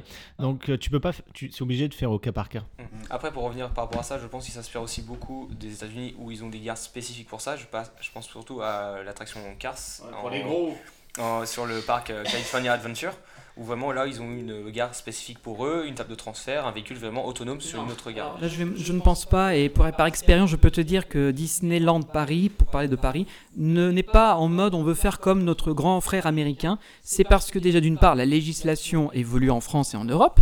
Deuxièmement, parce que Disneyland Paris a une image auprès de beaucoup d'associations de personnes en situation de handicap, comme étant l'un des meilleurs endroits en France et en Europe où on peut faire venir des handicapés sans trop avoir de problème. D'ailleurs, il existe beaucoup de journées où les handicapés sont invités euh, euh, avec des associations à venir sur le- les deux parcs pour profiter d'une journée et ils la vivent très bien et je peux te le dire pour avoir dispatché dans les attractions énormément de personnes en situation compliquée. Et ensuite, euh, il y a aussi, bah, comme on disait, c'est une volonté naturelle de Disney d'être le plus inclusif possible. Et enfin, comme je disais, c'est les leaders. Ce sont les- c'est la locomotive européenne des parcs d'attractions. Et en tant que locomotive, on montre l'exemple. On est les premiers sur beaucoup de domaines. Et Disney, je, là pour le coup, je vais le dire en, connaissance de cause, est très très très en avance sur beaucoup de parcs. Déjà parce qu'il y a effectivement les finances de la Walt Disney Company d'air qui viennent soulager pour euh, permettre des quais spécialement adaptés, des véhicules spéciaux, etc. Mais c'est aussi parce qu'il dépend, ça dépend de l'image. Disney est euh, le leader, donc on doit montrer la meilleure image possible. Et ça ferait tâche de dire que bah, à Disney, bah, les personnes handicapées ou, pas, ou autistes ou quoi ne peuvent pas faire de- des attractions. Ça la foutrait mal. Mais Par exemple, moi je prends l'exemple parce qu'en Europe il y en a un autre parc dont on a parlé on de va terminer Toverland. par toi, Étienne. Ok. d'accord On a parlé de Toverland par rapport donc on- Phoenix dans la file d'attente Phoenix il y a un escalier en colimaçon donc ça c'est impossible pour une personne euh, à mobilité réduite mais par contre je pense qu'elle peut y accéder par, euh, par un autre accès à la gare ça je pense qu'il n'y a aucun problème et d'ailleurs j'ai noter la dernière fois quand j'y suis allé qu'il y a un bateau de River Quest où en fait l'arrière il n'y a pas de siège. Et en fait il y a une barrière qui s'ouvre. Enfin il peut faire monter un fauteuil roulant directement dans le dans la... non mais dans- non non non c'est dans non c'est dans Merlin's Quest Merlin's Ah oui, Quest. parce que River Quest, euh, non, c'est à Fantasyland, c'est pas à Toverland. Ah oui. Merlin's Quest, donc c'est un truc très calme, mais ils peuvent faire monter le fauteuil roulant, c'est-à-dire que pareil, tout le monde peut monter dedans. Parce que dans River Quest, Ouais, on te met, euh, on te met- on t'accroche des bouées sur tes roues, on te fout dans la. ça aurait été un bordel. Maintenant, oui, c'est vrai qu'il y a des structures où tu peux accrocher ton, ton fauteuil roulant, donc avec des harnais, des, des anneaux, donc c'est assez bien fait. Ah ouais, non, mais là c'est super ce qu'ils ont fait sur, euh, sur euh, Merlin's Quest, donc un petit bateau, mais c'est euh, bah, c'est quand même cool parce qu'ils peuvent prendre part avec C'est pas ça. un nouveau wagon sur Big Thunder Mountain qui propose ça aussi? Ça va arriver. Mais le, le truc c'est ça, c'est que en fait, par contre, ils sont obligés de rentrer par la, par la sortie. Donc pareil, est-ce qu'il faut pas, euh, dans les nouvelles attractions, il y a des parcs qui pourront pas se permettre d'avoir une file d'attente totalement plate. Ils pourront pas, ils seront obligés de faire sur plusieurs étages, ou même ils auront la volonté de faire sur plusieurs étages, parce que ça sert leur, euh, leur décoration. S'ils veulent faire une immense salle où on, on passe d'abord au rez-de-chaussée, puis en plus en haut, enfin voilà, il y aura forcément des endroits où les personnes à mobilité réduite pourront pas accéder, ce qui est fortement dommage. Mais par contre, le minimum qu'on demande, c'est qu'ils puissent monter dans l'attraction, ça c'est un minimum absolu. Ça, ça pose une question euh, assez simple qui est à quel point la, faire la file d'attente est important pour telle ou telle personne. Parce que pour beaucoup, ils veulent juste faire l'attraction. Et pour d'autres, des gens comme nous, la file d'attente fait partie intégrante de l'expérience. Ouais, mais même pour. Ouais, ouais, on vient de dire. Mais, mais même pour tout le monde, les- la file d'attente, même si au premier abord elle paraît pas importante, pour n'importe qui, même qui connaît pas les parcs du tout, quand il va aller dans un parc, sa file d'attente est impressionnante, il en gardera un bon souvenir. De toute façon, juste pour revenir à, une expérience de cast member de Fantôme, euh, nous, enfin, pour certaines personnes qui sont en situation de handicap qui pouvaient euh, marcher qui n'avaient pas le petit Castex rouge, on leur demandait est-ce que vous pouvez prendre les escaliers? Comme ça, vous avez l'entièreté de l'attraction, vous avez les ascenseurs, enfin les stretch rooms, les ascenseurs, et en même temps, vous avez l'attraction. Pour pas passer exclusivement de la- pas la sortie, pour vraiment avoir toute l'histoire de A. Surtout que la plupart du temps, la sortie est quand même vachement dégueulasse. Euh, moi, je sais que par exemple, bon, la file d'attente est pas ouf non plus, mais à, à Crush Coaster, ils te font- je sais pas s'ils l'ont aménagé maintenant. Le tunnel À l'époque, c'était un tunnel. Maintenant, tu passes même plus dans le tunnel. Et c'est condamné. Enfin, il n'y a Ouais. plus de personnes, euh, de touristes ou de clients qui vont passer Mais par le il y, a- il tunnel. y a certains parcs où vraiment tu passes dans, bah, dans la zone tech en fait pour accéder à la sortie en fauteuil pour prendre un, un ascenseur euh, pas t'aimer ou quoi. À la limite, il faudrait penser à si on doit les faire par- passer par la sortie, faire également une, chose. faire une file d'a- enfin, une file d'attente t'aimer également pour eux. Moi, c'est vrai que moi je suis pas. bon, en plus, vu que c'est des personnes à mobilité réduite, le problème c'est qu'elles vont pas se taper une heure en fauteuil roulant au pas dans une file d'attente. Moi, je suis complètement contre. Et bah, après, je sais pas parce que je suis pas dans cette situation-là, mais je trouvais ça dommage. euh, même pour eux, ça va pas être agréable d'être enfermé dans une salle euh, assis. En plus, enfin, tout le monde est debout autour. Enfin voilà. Après, je sais pas parce que encore une fois, je pense à cette situation-là. Néanmoins, passer par la sortie, je trouve ça nul. Mais même plus que nul, c'est ça. Non mais ça coupe toute expérience. Est-ce que ce serait pas mal de faire même un couloir, un beau couloir, un truc qui est pas accessible à part aux personnes à mobilité réduite avec s'il y a une storyline, un fil d'attente, pourquoi pas un casque VR ou des écrans qui racontent la storyline, etc. Comme ça, voilà. Alors ça coûte un peu plus cher, mais en même temps, il faut un peu que les parcs s'adaptent. Et derrière, pour accéder à l'attraction directement avec une, petite exclue, hein, une- bah, le, thème qui soit raconté par, je sais pas, imaginons on est euh, dans n'importe quel parc, euh, le créateur raconte euh, le thème, etc. Ils montrent des images, voilà, ou même le making of de la création d'attraction. Comme ça, ils ont un petit truc en plus et ils peuvent donc avoir une expérience supplémentaire et une expérience intéressante avant d'embarquer dans, dans l'attraction. Et ça prendrait pas, enfin, ça serait pas très long, pas très compliqué. C'est un couloir en plus à rajouter. Oui, sauf que là, tu le vois d'un point de vue expérientiel, et si on parle d'un point de vue financier et organisationnel, là, tu commences à compliquer les choses. Ouais, mais ils se démerdent, c'est leur taf. Oui, mais un parc, avant d'être un endroit merveilleux, c'est une pompe à fric, donc euh, il faut avant tout que ce soit rentable. Une attraction qui a une file d'attente coupe-fil, style euh, Universal Express, Fast Pass, euh, Fast Track et que j'en passe, c'est tout intéressant pour eux qu'elle soit accessible en personne en fauteuil roulant, et c'est ce qui se fait à Ratatouille, c'est qu'on essaie de les faire passer par la Fast Pass en priorité, où ils ont quasiment toute l'expérience de la file normale, un peu plus courte certes, mais dans laquelle ils sont pas dépaysés de passer par une file di- différente. Mais, mais admettons, je suis Peter Pan, on peut pas faire monter, euh, on peut pas faire de transfert. Non. Bah voilà, bah je suis un handicapé amérindien, c'est tout bénef. Désolé. Ah, désolé, vous pouvez pas monter. Mais par exemple, vous qui avez fait là, dernièrement Krampus Expédition, comment ça se passe euh? Est-ce que vous avez vu, est-ce qu'il y a des véhicules spéciaux? Euh, que- bah, c'est directement par la sortie aussi. Ils ont, euh, Ils ont des bateaux ils ont en fait une double gare. Ouais. Euh, je sais pas s'il y a un bateau dédié, je pense pas. Je pense pas. Non, mais euh, il me semble pas. C'est du transfert et en fait ils ont euh, ils ont un, un quai et en fait ils ont un double quai euh, et ils ont le choix en fait ils peuvent switcher en est-ce que le deuxième quai peut servir pour unloader ou alors il peut, ça peut très bien être le premier selon la fréquentation. Et je pense que du coup ils peuvent. C'est un quai rallongé Oui, qui peut stocker voilà. deux Ah, bateaux c'est en longueur. C'est pas avec un- switch Non, track voilà, c'est ça, avec deux espaces distincts. C'est vraiment l'un devant l'autre. Et soit le bateau, il peut le traverser directement, l'unload se fait direct au même endroit que les gens vont embarquer, ou alors il se fait un petit peu avant sur une zone dédiée où justement tu as une espèce de tapis d'intrusion. Et j'imagine que pour le transfert, ben, ils vont utiliser cette euh, zone-là. On n'en a pas beaucoup parlé, il me semble pas. Mais, euh, mais en fait, euh, tu as toute la signalétique, euh, tout est présent, donc euh, c'est un peu clair. Et je pense que comme là, le- la sortie est vraiment, elle donne directement sur le chemin, bah, tu fais pas la file d'attente qui est à l'étage, euh, il y a des escaliers, etc. Mais, euh, mais en tout cas, c'est euh, facilement accessible, bah, c'est optimisé sans doute, hein, euh, vu qu'elle est toute récente. Moi, je trouve qu'elle est pas optimisée pour toute la communauté des gens qui ont peur de l'eau. C'est vrai, les, les aquaphobes. Comme Greg, notre. euh, Parce qu'il a toujours un PC sur lui, donc il a peur de l'eau. Ouais, voilà. Donc du coup, c'est pas du tout optimisé pour lui. Euh, donc euh, pour terminer ce débat, nous allons un peu nous calmer et je vais vous demander d'utiliser Ok. votre imagination. Nous avons parlé de cinéma, de cinéma, de parcs, mais après tout cela, comment sera l'avenir? Quel sera l'avenir dans nos parcs pour mieux inclure les visiteurs maintenant? Idéalement, bien sûr. Oui, ah oui, bah, Alors tout, tout sera en VR de chez toi. Voilà, voilà c'est Ready Player One, mais en, en mieux que le film. Alors, C'est un autre débat. Peut-être que, peut que moi j'ai un point de vue intéressant étant donné que en ce moment je travaille sur un projet euh, qui, qui, a, qui, a pour, qui est un projet immersif euh, et thématique qui a pour but de faire venir du public. Donc j'imagine que ça vous intéresse de savoir ce qu'on a mis en place pour les personnes handicapées et tout. Carrément. Rien. Voilà.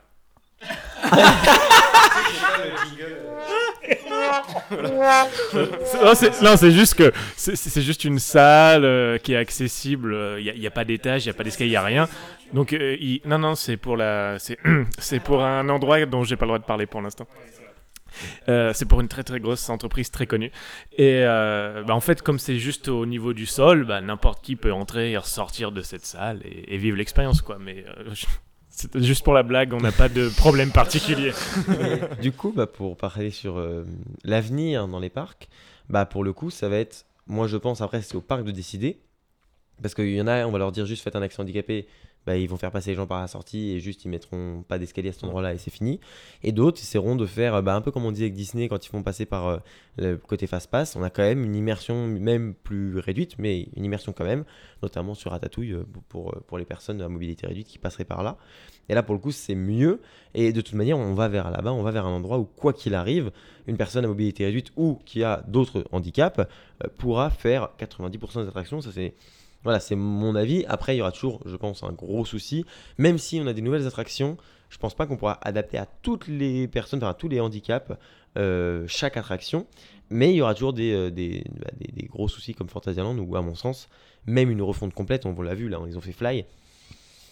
Bon, je, pense que Fly est faisable euh, par une personne à mobilité réduite. J'ose espérer, mais je sais pas où ils auraient calé l'ascenseur parce que quoi qu'il arrive, la gare est sous terre, donc sous la zone. Donc, euh, On l'a pas fait. bah, non, mais en tout cas, enfin, enfin, quoi qu'il arrive, euh, il faut descendre. Donc, de toute manière, euh, je pense qu'ils ont dû mettre un ascenseur quelque part. S'il est quelque part, il est extrêmement bien caché, mais je pense qu'il faudrait passer par les backstage et ensuite on rejoint par un autre accès. Mais je pense qu'ils l'ont fait. Après, euh, après voilà, quand on voit les dernières constructions comme Taron il y a 4-5 ans maintenant, euh, c'est juste infaisable parce qu'il y a tellement, euh, c'est tellement biscornu, il y a tellement de trucs à droite à gauche que je sais même pas comment une personne en fauteuil roulant peut accéder à Taron. J'imagine que c'est aussi fait pour, mais je je, n'ai pas la moindre idée. Et je pense qu'eux, même, même s'ils veulent, même s'ils sont pleins de bonne volonté, ils ne pourront jamais adapter leur parc. Même, voilà. Pour, moi, c'est ça le, le- le gros souci dans ce parc-là. Mais à part des, des parcs ce souci-là, mais qui est très localisé, qui est euh, marginal en fait, parce que c'est vraiment que. Les restes, les parcs comme Disney qui vont euh, mener la danse et qui vont tirer les parcs vers le haut, ou comme fait Overland aujourd'hui aussi à faire des, des sièges spéciaux, et c'est très très bien comme ça, bah on, va, on, on tend à aller vers là-bas et finalement améliorer les parcs euh, pour les personnes qui ne pouvaient pas le faire avant. La, que- la question, elle, elle concerne aussi euh, le sujet du début, toute la, Oui, sur le toutes racisme. les respects de Ouais, communauté, ça, etc. Autant le respect des communautés, euh, l'inclusion de ce point de vue-là, bien sûr que ça c'est c'est très facile à faire. euh, Bah, tu dédies un but de dé- tu dédies un bureau d'études et puis Ouais, un bureau d'études ou alors euh, ben, tu, tu touches à des thèmes qui sont pas du tout sensibles. Il y en a des milliers, hein. ça c'est vraiment pas euh, complet. Mais malheureusement, tu as des attractions, euh, de par leur nature, tu sais déjà que c'est mort. Un coaster, bah, tu peux pas mettre les personnes qui ont des problèmes cardiaques, tu peux pas mettre des mecs euh, qui ont des culs de jatte qui ont pas de jambes parce que. Regarde, tu vois, Blue, Blue Fire, Blue Fire, le mec peut pas le faire parce que ça s'attache sur quoi? Sur ses jambes? Bah oui, bah, c'est trop tard quoi. Donc. ah, Ouais, bah non, mais voilà, c'est intrinsèquement, c'est impossible de, de, de, de- alors faire plaisir à tout le monde du point de vue racial, communauté, euh, etc. Ça, oui, mais physiquement, ton corps, là, c'est c'est un truc, ce sera jamais possible de faire plaisir à tout le monde. Et, et malheureusement, euh, ben, euh, enfin, heureusement plutôt, il y a des solutions qui existent, le casque vert pour Dromvlucht, tout ça, euh, mais on pourra pas faire mieux. Parce que c'est ça, moi je voulais rebondir là-dessus. Là, on parle surtout de l'accès par rapport au fauteuil, mais on parle de l'accès après l'attraction en elle-même. Euh, moi, moi, je sais, hein, je fais 1m93. Dans la plupart des parcs, on me demande ma taille à l'entrée de certaines attractions, voire beaucoup euh, quand j'étais allé à Fort Park et compagnie, parce que bah, à partir d'un mètre 95, Ouais. C'est la limite. Ouais. 1,95 Et, c'est la limite euh, euh, pour le trois quarts des Oui, attractions. c'est ça. Ah, Et pareil pour euh, une personne qui est atteinte de forte corpulence de aussi, forte fois, corpulence. c'est- si ça fait pas les trois clics du harnais Oui, c'est mort Ou une personne de petite taille. de petite taille. Il y a il y a, plein- y a plein de. Ou les retours en Bah, ils ont, ils ont eu ce problème-là à Walibi Belgium sur Conda. Bah, Ils ont eu euh, un nombre d'articles. Ouais. Euh, Et- et... même un groupe euh, Facebook euh, ouais, sur, et contre la grossophobie dans les parcs Mais moi, ça, je trouve ça hyper violent. ce qu'a- ce- la réaction qu'ils ont eue, je trouve ça hyper violent parce qu'ils ont attaqué personnellement un opérateur. Ouais, qui n'avait rien demandé et Ah tout. ouais. Et en fait, là, on est quasiment carrément passé dans le côté. De l'autre côté. Et pour Mm. moi, c'est tout aussi grave que euh, quelqu'un qui aurait un comportement grossophobe ou euh, quelque, quelque autre intolérance. Pour moi, c'est aussi grave, voire même presque pire, parce que c'est utiliser un débat qui est réel, la grossophobie qui existe, et euh, bah, être encore. Enfin, on, on se, ouais, on se bat contre quelque chose, et au final, on est pire que ça. Et ça, ça moi, ça me débègue. Bon, c'est un aspect. Ça n'engage que moi. Mais après, dans, dans ce groupe, c'est assez particulier le contexte, etc. Parce que chaque fois qu'il y a un article qui est republié sur la photo de l'opérateur où tu le voyais, c'est écrit euh, voilà, je pense qu'il doit être homosexuel, c'est pour ça qu'il est comme ça. ce Non, mais c'est- Ça, part dans des tournures, mais très, très loin en fait de Moi, la c'est un, c'est un principe que je ne comprends pas. On est sur du racisme, de l'antisémitisme, donc ça, c'est ça, ça va au tribunal. Point. Oui, Y a mais pas... le, le truc, c'est que l'attraction donc faite par Intamin n'est. En fait, c'est- pas qu'ils n'ont pas fait des sièges adaptés ou quoi. Euh, Bolliger et Biard le font. Ils ont des sièges adaptés. Donc, les personnes qui ont une corpulence plus grande que euh, la plupart des autres gens peuvent la faire. Mais ça a quand même une limite, quoi qu'il arrive. On ne peut pas. Enfin, il y a des gens qui ne On pourront voit à pas. quel point tu es tolérant vu que tu es intaminophobe. Ouais, moi j'aime pas Intamin. Mais, euh, mais sur ce principe-là, alors oui, peut-être que le parc aurait pu demander des sièges spéciaux. Peut-être qu'Intamin, pour en designer, on sait qu'Intamin sont très chiants sur leurs sièges. À une époque, ils voulaient viser des sièges, c'était euh, c'était vraiment pas confortable. Et ils ont modifié, mais ça a mis du temps. Donc, ça, quand on parle de confort, pour vendre plus de coasters, ils sont pas capables de faire un effort rapidement. Alors, pour une autre question comme ça, je pense pas qu'ils le fassent. Mais ce n'est pas. Il faut pas attaquer le parc. Encore une fois, à la limite, on peut. Euh, voilà, on peut demander hein, euh, au parc pourquoi c'est comme ça, pourquoi ça a été construit de cette manière-là, etc. Mais en fait, c'est pas de la faute du parc et encore moins de l'opérateur. Et l'opérateur, lui, il suit les règles. Et en fait, il faut comprendre un truc c'est que si on se plaint. Alors, c'est vrai que c'est encore une fois très, bah, très triste de ne pas pouvoir faire l'attraction, mais c'est une question de sécurité. On, on, dit, on dit pas à la personne de ne pas monter parce qu'elle est de forte corpulence, on dit à la personne de ne pas monter parce que soit le harnais ne peut pas fermer et l'attraction partira de toute manière pas, soit en fait, et ben même si l'attraction pourrait partir, parce qu'il y a des montagnes russes qui peuvent partir avec des harnais euh, pas fermés, euh, les vieilles montagnes russes, euh, oui, sauf que la personne peut en fait tomber de l'attraction. Et là, on n'est plus du tout sur un risque, et c'est arrivé dans des parcs, euh, malheureusement, et encore l'année dernière. Et en fait, on se rend compte, euh, alors c'est pas encore une fois de la faute de la. Euh, on peut revoir sur euh, l'incident qu'il y a eu au parc Saint-Paul. par Oui. exemple, de- Mais c'est pas, c'est pas de la faute de la personne qui est montée Ah dedans, non. absolument pas. Là, c'est clairement le contraire. C'est par rapport au parc euh, sur les normes de sécurité. Mais le problème, c'est que on voit. Là, moi, j'ai utilisé cet exemple-là. Non, je veux pas rentrer dans le débat parce que de toute façon, c'est pas le débat du tout. Mais en fait, je prends cet exemple-là pour vous montrer qu'en fait, c'est une question de sécurité et pas simplement une question de. On veut pas que les personnes à forte confiance montent dessus. Et je pense qu'il y a un mélange de, une grosse erreur à ce niveau-là. Et là, les parcs vont avoir super peur. Enfin, j'imagine qu'à l'avenir, ils auront très très peur de, euh, de se retrouver en fait euh, derrière une polémique. Alors qu'en fait, ils ont voulu bien faire. Ils ont voulu créer une montagne russe pour faire plaisir aux gens. Mais comme tu dis, les personnes de forte corpulence, ok, n'ont pas pu monter dedans. Toi, tu as 2 cm de pas monter dedans, et crois-moi, j'en connais qui sont plus de 1m95 qui ne sont pas montés dedans parce qu'ils ont été refusés, et voilà.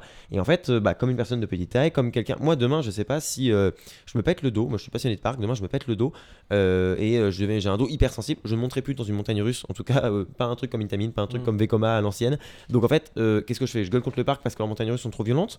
Ou alors en fait, je me rends compte que bah ils peuvent pas s'adapter à tout le monde, ils peuvent faire le maximum, ils peuvent euh, essayer de trouver des alternatives parce que quand une personne ne pouvait pas monter dans Conda, il leur donnait un ticket pour aller faire une autre attraction. Il y avait quand même une compensation. Alors bon, évidemment, ça ne vaut pas de faire l'attraction, mais je ne comprends pas ce principe de sous prétexte qu'on soit donc euh, dans une situation euh, qui nous pose problème euh, de- d'attaquer une autre personne, ça moi ça a été complètement voilà et pour moi ça a tué le débat et ça a fait de l'ombre aux personnes qui se battent pour que euh, euh, leur différence soit euh, pas enfin ne leur, leur pose pas de problème dans la vie. Pour moi ça pose des gros problèmes. Oui, bah, c'est pour rebondir sur ce que disait aussi Benjamin tout à l'heure. Il y a un côté financier euh, qui- qu'il ne faut pas oublier dans les parcs d'attractions. C'est machine Afrique, des fois c'est un peu le terme est un peu, un peu extrême, mais c'est ça, c'est une entreprise.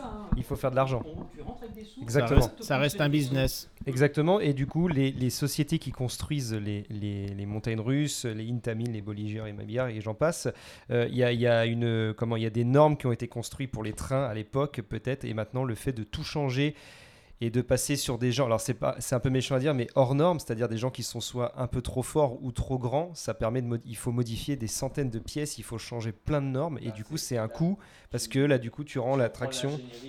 Bah là, c'est c'est ça, tu, tu repenses toutes les forces qu'il y a dans les attractions parce qu'un train chargé, euh, chargé avec, euh, je- j'en sais pas, euh, chargé complètement de personnes en surpoids et des personnes qui, euh, à, à contrario, qui sont euh, de petite taille, le- le- les forces sur l'attraction vont pas être les mêmes et du coup, ça, ça, ça a Puis- un coût sur la générie, tout ça. Il y a un autre problème, c'est que si donc on adapte les, la- les wagons, les sièges, Mm.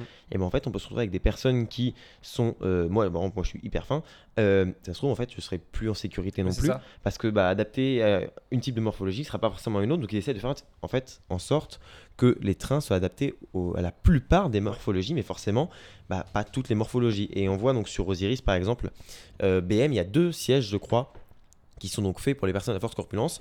Et si, voilà, si, je, si je dis pas de bêtises, donc il y a deux ceintures et c'est visiblement le truc principal. Alors peut-être que le harnais peut être plus ouvert, mais du coup, vu qu'il y a deux ceintures, ça protège. Je sais pas comment ça marche, mais en tout cas, c'est adapté. Mais encore une fois, ça a une limite. C'est pas du tout. En fait, euh, c'est surtout par rapport au retour de cabine, parce qu'en fait, Osiris, il y a aussi l'écran, mais c'est pas comme t'en as deux autres, on monte trois crans, là c'est un retour cabine du, euh, de la hanse fermée pour envoyer le train. Oui, c'est C'est un- c'est un retour là. Donc C'est- informatique. Donc Ah, si c'est pas fermé, capteur, ça part mais- pas. C'est le capteur pour valider. Voilà. En soi, c'est la sécurité qui est. Comment ça se passait, Johan, sur les chaudrons? Je, je sais plus, il y, a un- il y a un chaudron euh, pour les handicapés, non? Non, je pense Je me rappelle plus du tout. Ah, ah, Mais, mais pour Osiris, je, je me souviens que sur Osiris, qu'on m'avait dit que les deux sièges, ils sont un peu plus grands, non? Ils sont un peu plus grands, il y a une double ceinture, comme dirait, Ouais, comme disait voilà. Étienne. c'est plus, plus tu peux. Oui, mais c'est encore une grand. C'est encore une limite, ce qui fait que bah oui, c'est un peu plus accessible, mais euh, ça ne l'est pas non plus totalement. Et par contre, faut quand même, faut quand même nuancer le, le, propos, c'est que c'est pas que, alors je crois que maintenant ils les font sur quasiment tous. Aux États-Unis, par exemple, ils le font sur quasiment tous les wagons. Mais euh, mais c'est parce que BM l'a designé. On n'a pas aussi cette, cette, euh, cette contrainte-là en France, on l'a moins. Et enfin d'ad- d'adapter nos, nos attractions, puis on peut arriérer aussi dans beaucoup de domaines, hein, on l'a vu dans notre débat. Mais le truc, c'est que voilà, le problème, c'est que BM a réussi à le faire parce que leurs sièges de base sont designés comme ça. Intamin, je suis pas sûr qu'avec des sièges qui sont euh, élevés comme ça, c'est par exemple, on, on prend Silver Star. Silver Star, qui est aussi un BM, lui, par exemple, c'est beaucoup plus restrictif que, euh, que Osiris. Osiris, c'est parce que vu qu'il est inversé, le siège est de base beaucoup plus à même de euh, maintenir la personne sans même un harnais, en fait, quasiment. Alors que les sièges de, euh, bah, Silver Star, si on n'a pas de harnais, on est juste assis sur un tabouret, en fait. Oui, oui. Mais après, après, là, tu parles de en différence entre harnais et la barre, donc il n'est pas le même du tout euh, système de sécurité. Moi, je suis pour qu'il y ait euh, plus de gros dans les spinning coasters, comme ça on tourne plus vite. Donc, euh, on peut conclure déjà. On peut conclure sur ça, oui. Alors, sur ça, sur voilà, ça, c'est une belle image. Ouais, moi, je suis inclusif, hein, toujours été inclusif. Ouais, vas-y. je- Non, mais merci Benji, à bientôt. Merci. C'est euh, c'est une question qui est intéressante parce qu'en tant que euh, quand j'étais sur Disney, euh, on a eu un, un cas intéressant sur RC Racer à Toy Story Playland, donc Intamin, et dans lequel le constructeur n'avait pas prévu de siège forte corpulence. Et le truc, c'est qu'on a eu su, on a eu tellement de plaintes parce que c'était la nouveauté, etc., que Intamin est venu. euh, Que les, les- les- les- les ingénieurs de chez Disney sont également venus, nous a- ils nous ont créé un siège spécial qui est reconnaissable parce qu'il a un appui-tête bleu ciel par rapport aux autres dans lequel il y a une ceinture qui est beaucoup plus longue et il ne suffit que de deux crans pour fermer et valider le harnais. Mais ce n'est pas venu de l'initiative du constructeur ni de Disney à la base. Il a fallu que le public se manifeste. Donc là, on a eu un retour client qui a dit je trouve que c'est pas logique d'avoir une attraction qui en plus RC Racer, excusez-moi, n'est pas quand même le truc le plus fou dingue de l'histoire des, des coasters, mais qui ne soit pas adapté pour des personnes de forte corpulence. Ça n'enlève rien pour les personnes voilà, dans, dans lesquelles il manque un membre, bras, jambes, dans lesquelles on a des hommes troncs, parce que oui, j'en ai déjà eu, des personnes déficientes mentales, des personnes atteintes d'autisme ou de cas encore plus lourds, dans lequel là, oui, il y a ce qu'on appelle la réalité qui s'affronte à nous. Ces gens-là ne pourront pas, ne pourront jamais faire toutes les attractions que des gens valides comme nous peuvent faire. Tout comme ils ne seront jamais astronautes, ils ne seront jamais sapeurs-pompiers. Il y aura des métiers qui leur seront euh, par naissance, enfin par euh, comment on pourrait dire, définition même inaccessible pour eux. C'est aussi une réalité. Je sais qu'elle est froide, qu'elle est horrible, elle est comme ça, mais on peut leur faire, on peut leur faire ouvrir une journée de rêve comme euh, Make a Dream, les associations Make a Wish qui existent, dans lesquelles on leur fait vivre une journée exceptionnelle. Mais jamais ce sera un truc qu'ils vivront au quotidien comme nous. C'est une réalité qui est comme ça, un peu triste, je le reconnais, mais c'est une réalité qui s'affronte à nous. En revanche, il y a des choses qu'on peut mettre en place. Euh, par exemple, euh, quand on, vous parliez de Attention Menhir au, au parc Astérix, qui effectivement, quand on dit mais une personne aveugle qui fait une attraction 4D, mais quel est l'intérêt Effectivement, il va peut-être avoir la, la plateforme, les effets sensoriels ou quoi. Bah, l'audio description par exemple. Pourquoi est-ce qu'il n'y aurait pas un casque dans lequel, ah, tout d'un coup, Astérix débarqua dans la forêt et Obélix lui dit Obélix, qu'est-ce que tu as fait? Eh bien voilà, on a des solutions. Ça, existe pour la télévision, pour les longs métrages. Euh, vous avez également les boucles magnétiques. Ça, euh, Disney en a beaucoup mis en place. C'est les personnes qui ont des déficiences auditives. Grâce à leurs appareils auditifs, la boucle magnétique se, colle- euh, se cale sur eux et ils ont une amplification, une amplification sonore qui vient dans leur système et ils entendent l'audio comme nous. Ça, c'est des choses qui existent. Il y a ensuite effectivement langage des signes généralisé pour euh, les vidéos de sécurité ou les, euh, safety, les dans laquelle bah, on a la vidéo pour nous et à côté on peut avoir un écran avec une personne qui fait le langage des signes et ça peut tout à fait se mettre en place. Ça, c'est des solutions qui sont accessibles. Et il y a un autre truc aussi qui est plus dans, la politique même des parcs et des attractions en général, c'est que pour moi, des constructeurs devraient par obligation ou par euh, de, base quand on passe un- une commande pour une attraction proposer un siège ou un véhicule handicapé. Chose qui n'est visiblement pas la norme parce qu'on parle de Disney parce que c'est le leader. Là tu parlais tout à l'heure de Toverland avec Merlin Quetz euh, euh, qui propose un véhicule exceptionnel mais j'ai l'impression que c'est quelque chose d'assez euh, rare hors de la norme. Et bien pour moi c'est le contraire. On devrait à partir du moment où moi je suis, je suis exploitant de parc dire moi je veux une nouvelle montagne russe ou je veux un nouveau dark ride ou je veux un nouveau spectacle le fabricant devrait de base te proposer des solutions pour les personnes handicapées. Pas toutes, on n'y arrivera jamais bien sûr, mais que dans ce package de- d'achat, on te précise que oui, nous ça comprendra un siège pour un véhicule spécifique handicapé, donc euh, fauteuil roulant transfert ou quoi, ou alors avec boucle magnétique, ou avec déficience auditive, ou avec langage des signes pour la vidéo de- d'embarquement, ou que même dans certaines situations, eh ben, il y ait des solutions euh, particulières adaptées. voire, voire même euh, dire euh, les, tout ce qui est dans les parcs, imposer ce- cette réglementation de- pour le constructeur. Parce qu'aujourd'hui, euh, quand il commande une attraction, il ne demande pas forcément pour euh, les PSH ou les personnes en situation euh, de handicap. Je crois que BM, le- par rapport au, au- au siège pour personnes à forte corpulence, non, je crois que BM le fait automatiquement. Je suis même pas sûr que le parc l'ait demandé. Alors, ça a vérifié, mais je crois qu'en fait, automatiquement, il y a au moins un ou deux wagons comme ça. Ce qu'Intamin ne fait pas, ce qui est une réalité. Mais encore une fois, les articles ont été faits à l'encontre du parc et pas à l'encontre du constructeur. Parce que forcément, voilà, on pense que c'est. Beaucoup pensent que c'est le parc qui construit les attractions. Mais donc euh, au final, on peut conclure comme quoi il faut que ça soit- tout ce qui doit être refait maintenant pour l'avenir, c'est ce qui est- n'est pas fait aujourd'hui, pour que tous les visiteurs soient au maximum inclus. Donc on parlait de euh, Fantasyland par rapport aux escaliers, ça, de donc tout, déjà tout revoir, pour à l'avenir de pouvoir inclure tout le monde, voire même faire des trains obligatoirement accessibles pour toutes les personnes, euh, enfin possibles pour faire une attraction. Au moins un ou deux sièges sur un C'est ça, et que le client impose ça et que le constructeur peut l'imposer aussi. Et que, ben, en fait, le constructeur l'est, quoi qu'il arrive, dans son catalogue. Ouais, en fait, tout simplement parce que, que le parc. Ouais. Parce que si le parc le demande, imaginons peut-être que le parc le demande, est-ce qu'on peut avoir un siège? Non, nous on n'a pas développé ça. Et ben à ce moment-là, euh, si, si le, le, le parc va pas forcément avoir les moyens, euh, la force de demander, le, de, de créer un siège exprès, machin, etc. Alors que s'il était déjà, était euh, compris dedans ou si on pouvait le proposer, je pense que beaucoup plus de parcs le feraient par exemple, mais ça marche, je pense, dans plein d'autres domaines aussi. Oui, des fois c'est une question de sous-sous, hein, c'est tout. hein. Ah, une question. bah, c'est- Non, c'est bisous. c'est sous tout ça. Non, puis de temps, imaginons si on commande un coaster et que, bah oui, il faut payer plus cher pour faire un siège particulier, il faut attendre plus longtemps, il faut machin et tout. Alors, c'est malheureux de le dire, mais il y a des parcs qui, comme je dis, ils n'auront pas la force de le faire, d'autres qu'on n'aura rien à foutre, hein, comme à peu près partout, mais euh, il existe toujours des parcs qui ont un peu rien à faire de certaines personnes dans les parcs, mais quoi qu'il en soit, euh, normalement, ça devrait être. euh, ça devrait être possible et simple pour un parc de commander une attraction euh, accessible à tous. Donc on peut conclure, n'achetez pas de Intamin si vous voulez faire Non. remarquer les En plus, messages. c'est pas fiable, donc de toute manière. la, euh, la future nouveauté du parc Astérix Euh, c'est du euh, Zierer, je crois. C'est le dernier, le dernier Intamin qu'on aura à la CDR. Eh ben c'est parfait. Voilà. Bah, ou alors, tu sais, pour les attractions où il y a des choses où ils éteignent les spots, bah, tu crées une espèce de, de paire de lunettes qui efface selon ta communauté les clichés qui te concernent. C'est pas serait mal. génial. à la, voilà. à la C'est Black pas bête. Mirror, à la Black Mirror. Black Mirror, où, exactement, voilà. Donc on peut conclure toute cette émission que, en développant la diversité et l'inclusion au cœur même de- du business des parcs, les parcs contribuent à faire avancer la société sur des sujets majeurs, proposer un environnement où chacun et chacune, visiteur comme employé, se sentent la bienvenue et une notion essentielle de ce secteur qui est une source de joie depuis des décennies. Le monde change en convergeant... Merci, j'ai plus rien. Quand tu l'as coupé. Qu'est-ce que tu voulais que je fasse euh, Touche pas au bouton Je viens de faire le guignol. Ah, d'accord. Voilà. Alors, j'étais à ça. Euh, Johan s'emmerde, alors Johan veut, commencer à Joanne faire ça. veut jouer. Johan veut Euh, jouer. J'étais à ça. En convergeant vers cette culture ouverte, c'est l'assurance pour les parcs de continuer à inspirer positivement les futures générations au travers de ces personnages, attractions, spectacles pour encore de nombreuses décennies. Note de fin. D'accord. Bravo.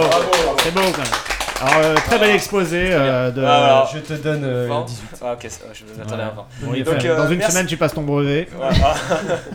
Euh, donc merci à vous qui nous avez écoutés, merci à vous messieurs. Euh. J'espère que ce Au plaisir. format vous a plu, C'était nous très espérons intéressant. renouveler l'expérience. Donc euh, merci à vous, merci Étienne, donc euh, n'hésitez pas à aller voir sa page EDB Attraction. Merci beaucoup. Très gentil. Euh, C'est un très bon moment. N'hésitez pas à voir Puissance Park, ils font la même chose que nous mais en moins surtout, bien. euh, surtout à écouter. On était Donc, les premiers. Euh, poupougne, hein. Donc n'hésitez pas à aller sur leur Instagram, Facebook, YouTube pour vous aller s'abonner. Voilà, euh, on est partout. Même euh, suivez-les dans la vraie vie, euh, ils sont très sympas. C'est Même si dans la vraie vie, on raconte beaucoup de conneries aussi. Euh, aussi Johan euh, sur son projet de sur Fantôme. J'attends toujours mon certificat de producteur. Bah, il faut demander à Benjamin.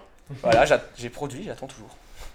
Veuillez patienter, le correspondant est en est en occupé. Euh, pour ceux qui nous écoutaient, n'hésitez pas donc à aimer nos réseaux sociaux, Facebook, Instagram, Twitter sous le nom de Loop Actu. Un j'aime et un abonnement nous apportent énormément et nous aura aidé à faire évoluer la chaîne. Nous sommes présents aussi sur Spotify, Google Podcasts, Apple Podcasts, Pornhub, YouPorn. À ouais, mais fois. c'est drôle. Vous pouvez même chercher euh, avec le nom Loop l'émission sur vos enceintes connectées, ça fonctionne. Et oui, ça fonctionne. hein. Oh. Et si vous voulez prolonger votre expérience, nous faisons aussi des vidéos exclusives que vous pouvez prolonger votre plaisir avec nous et de nous écouter et regarder.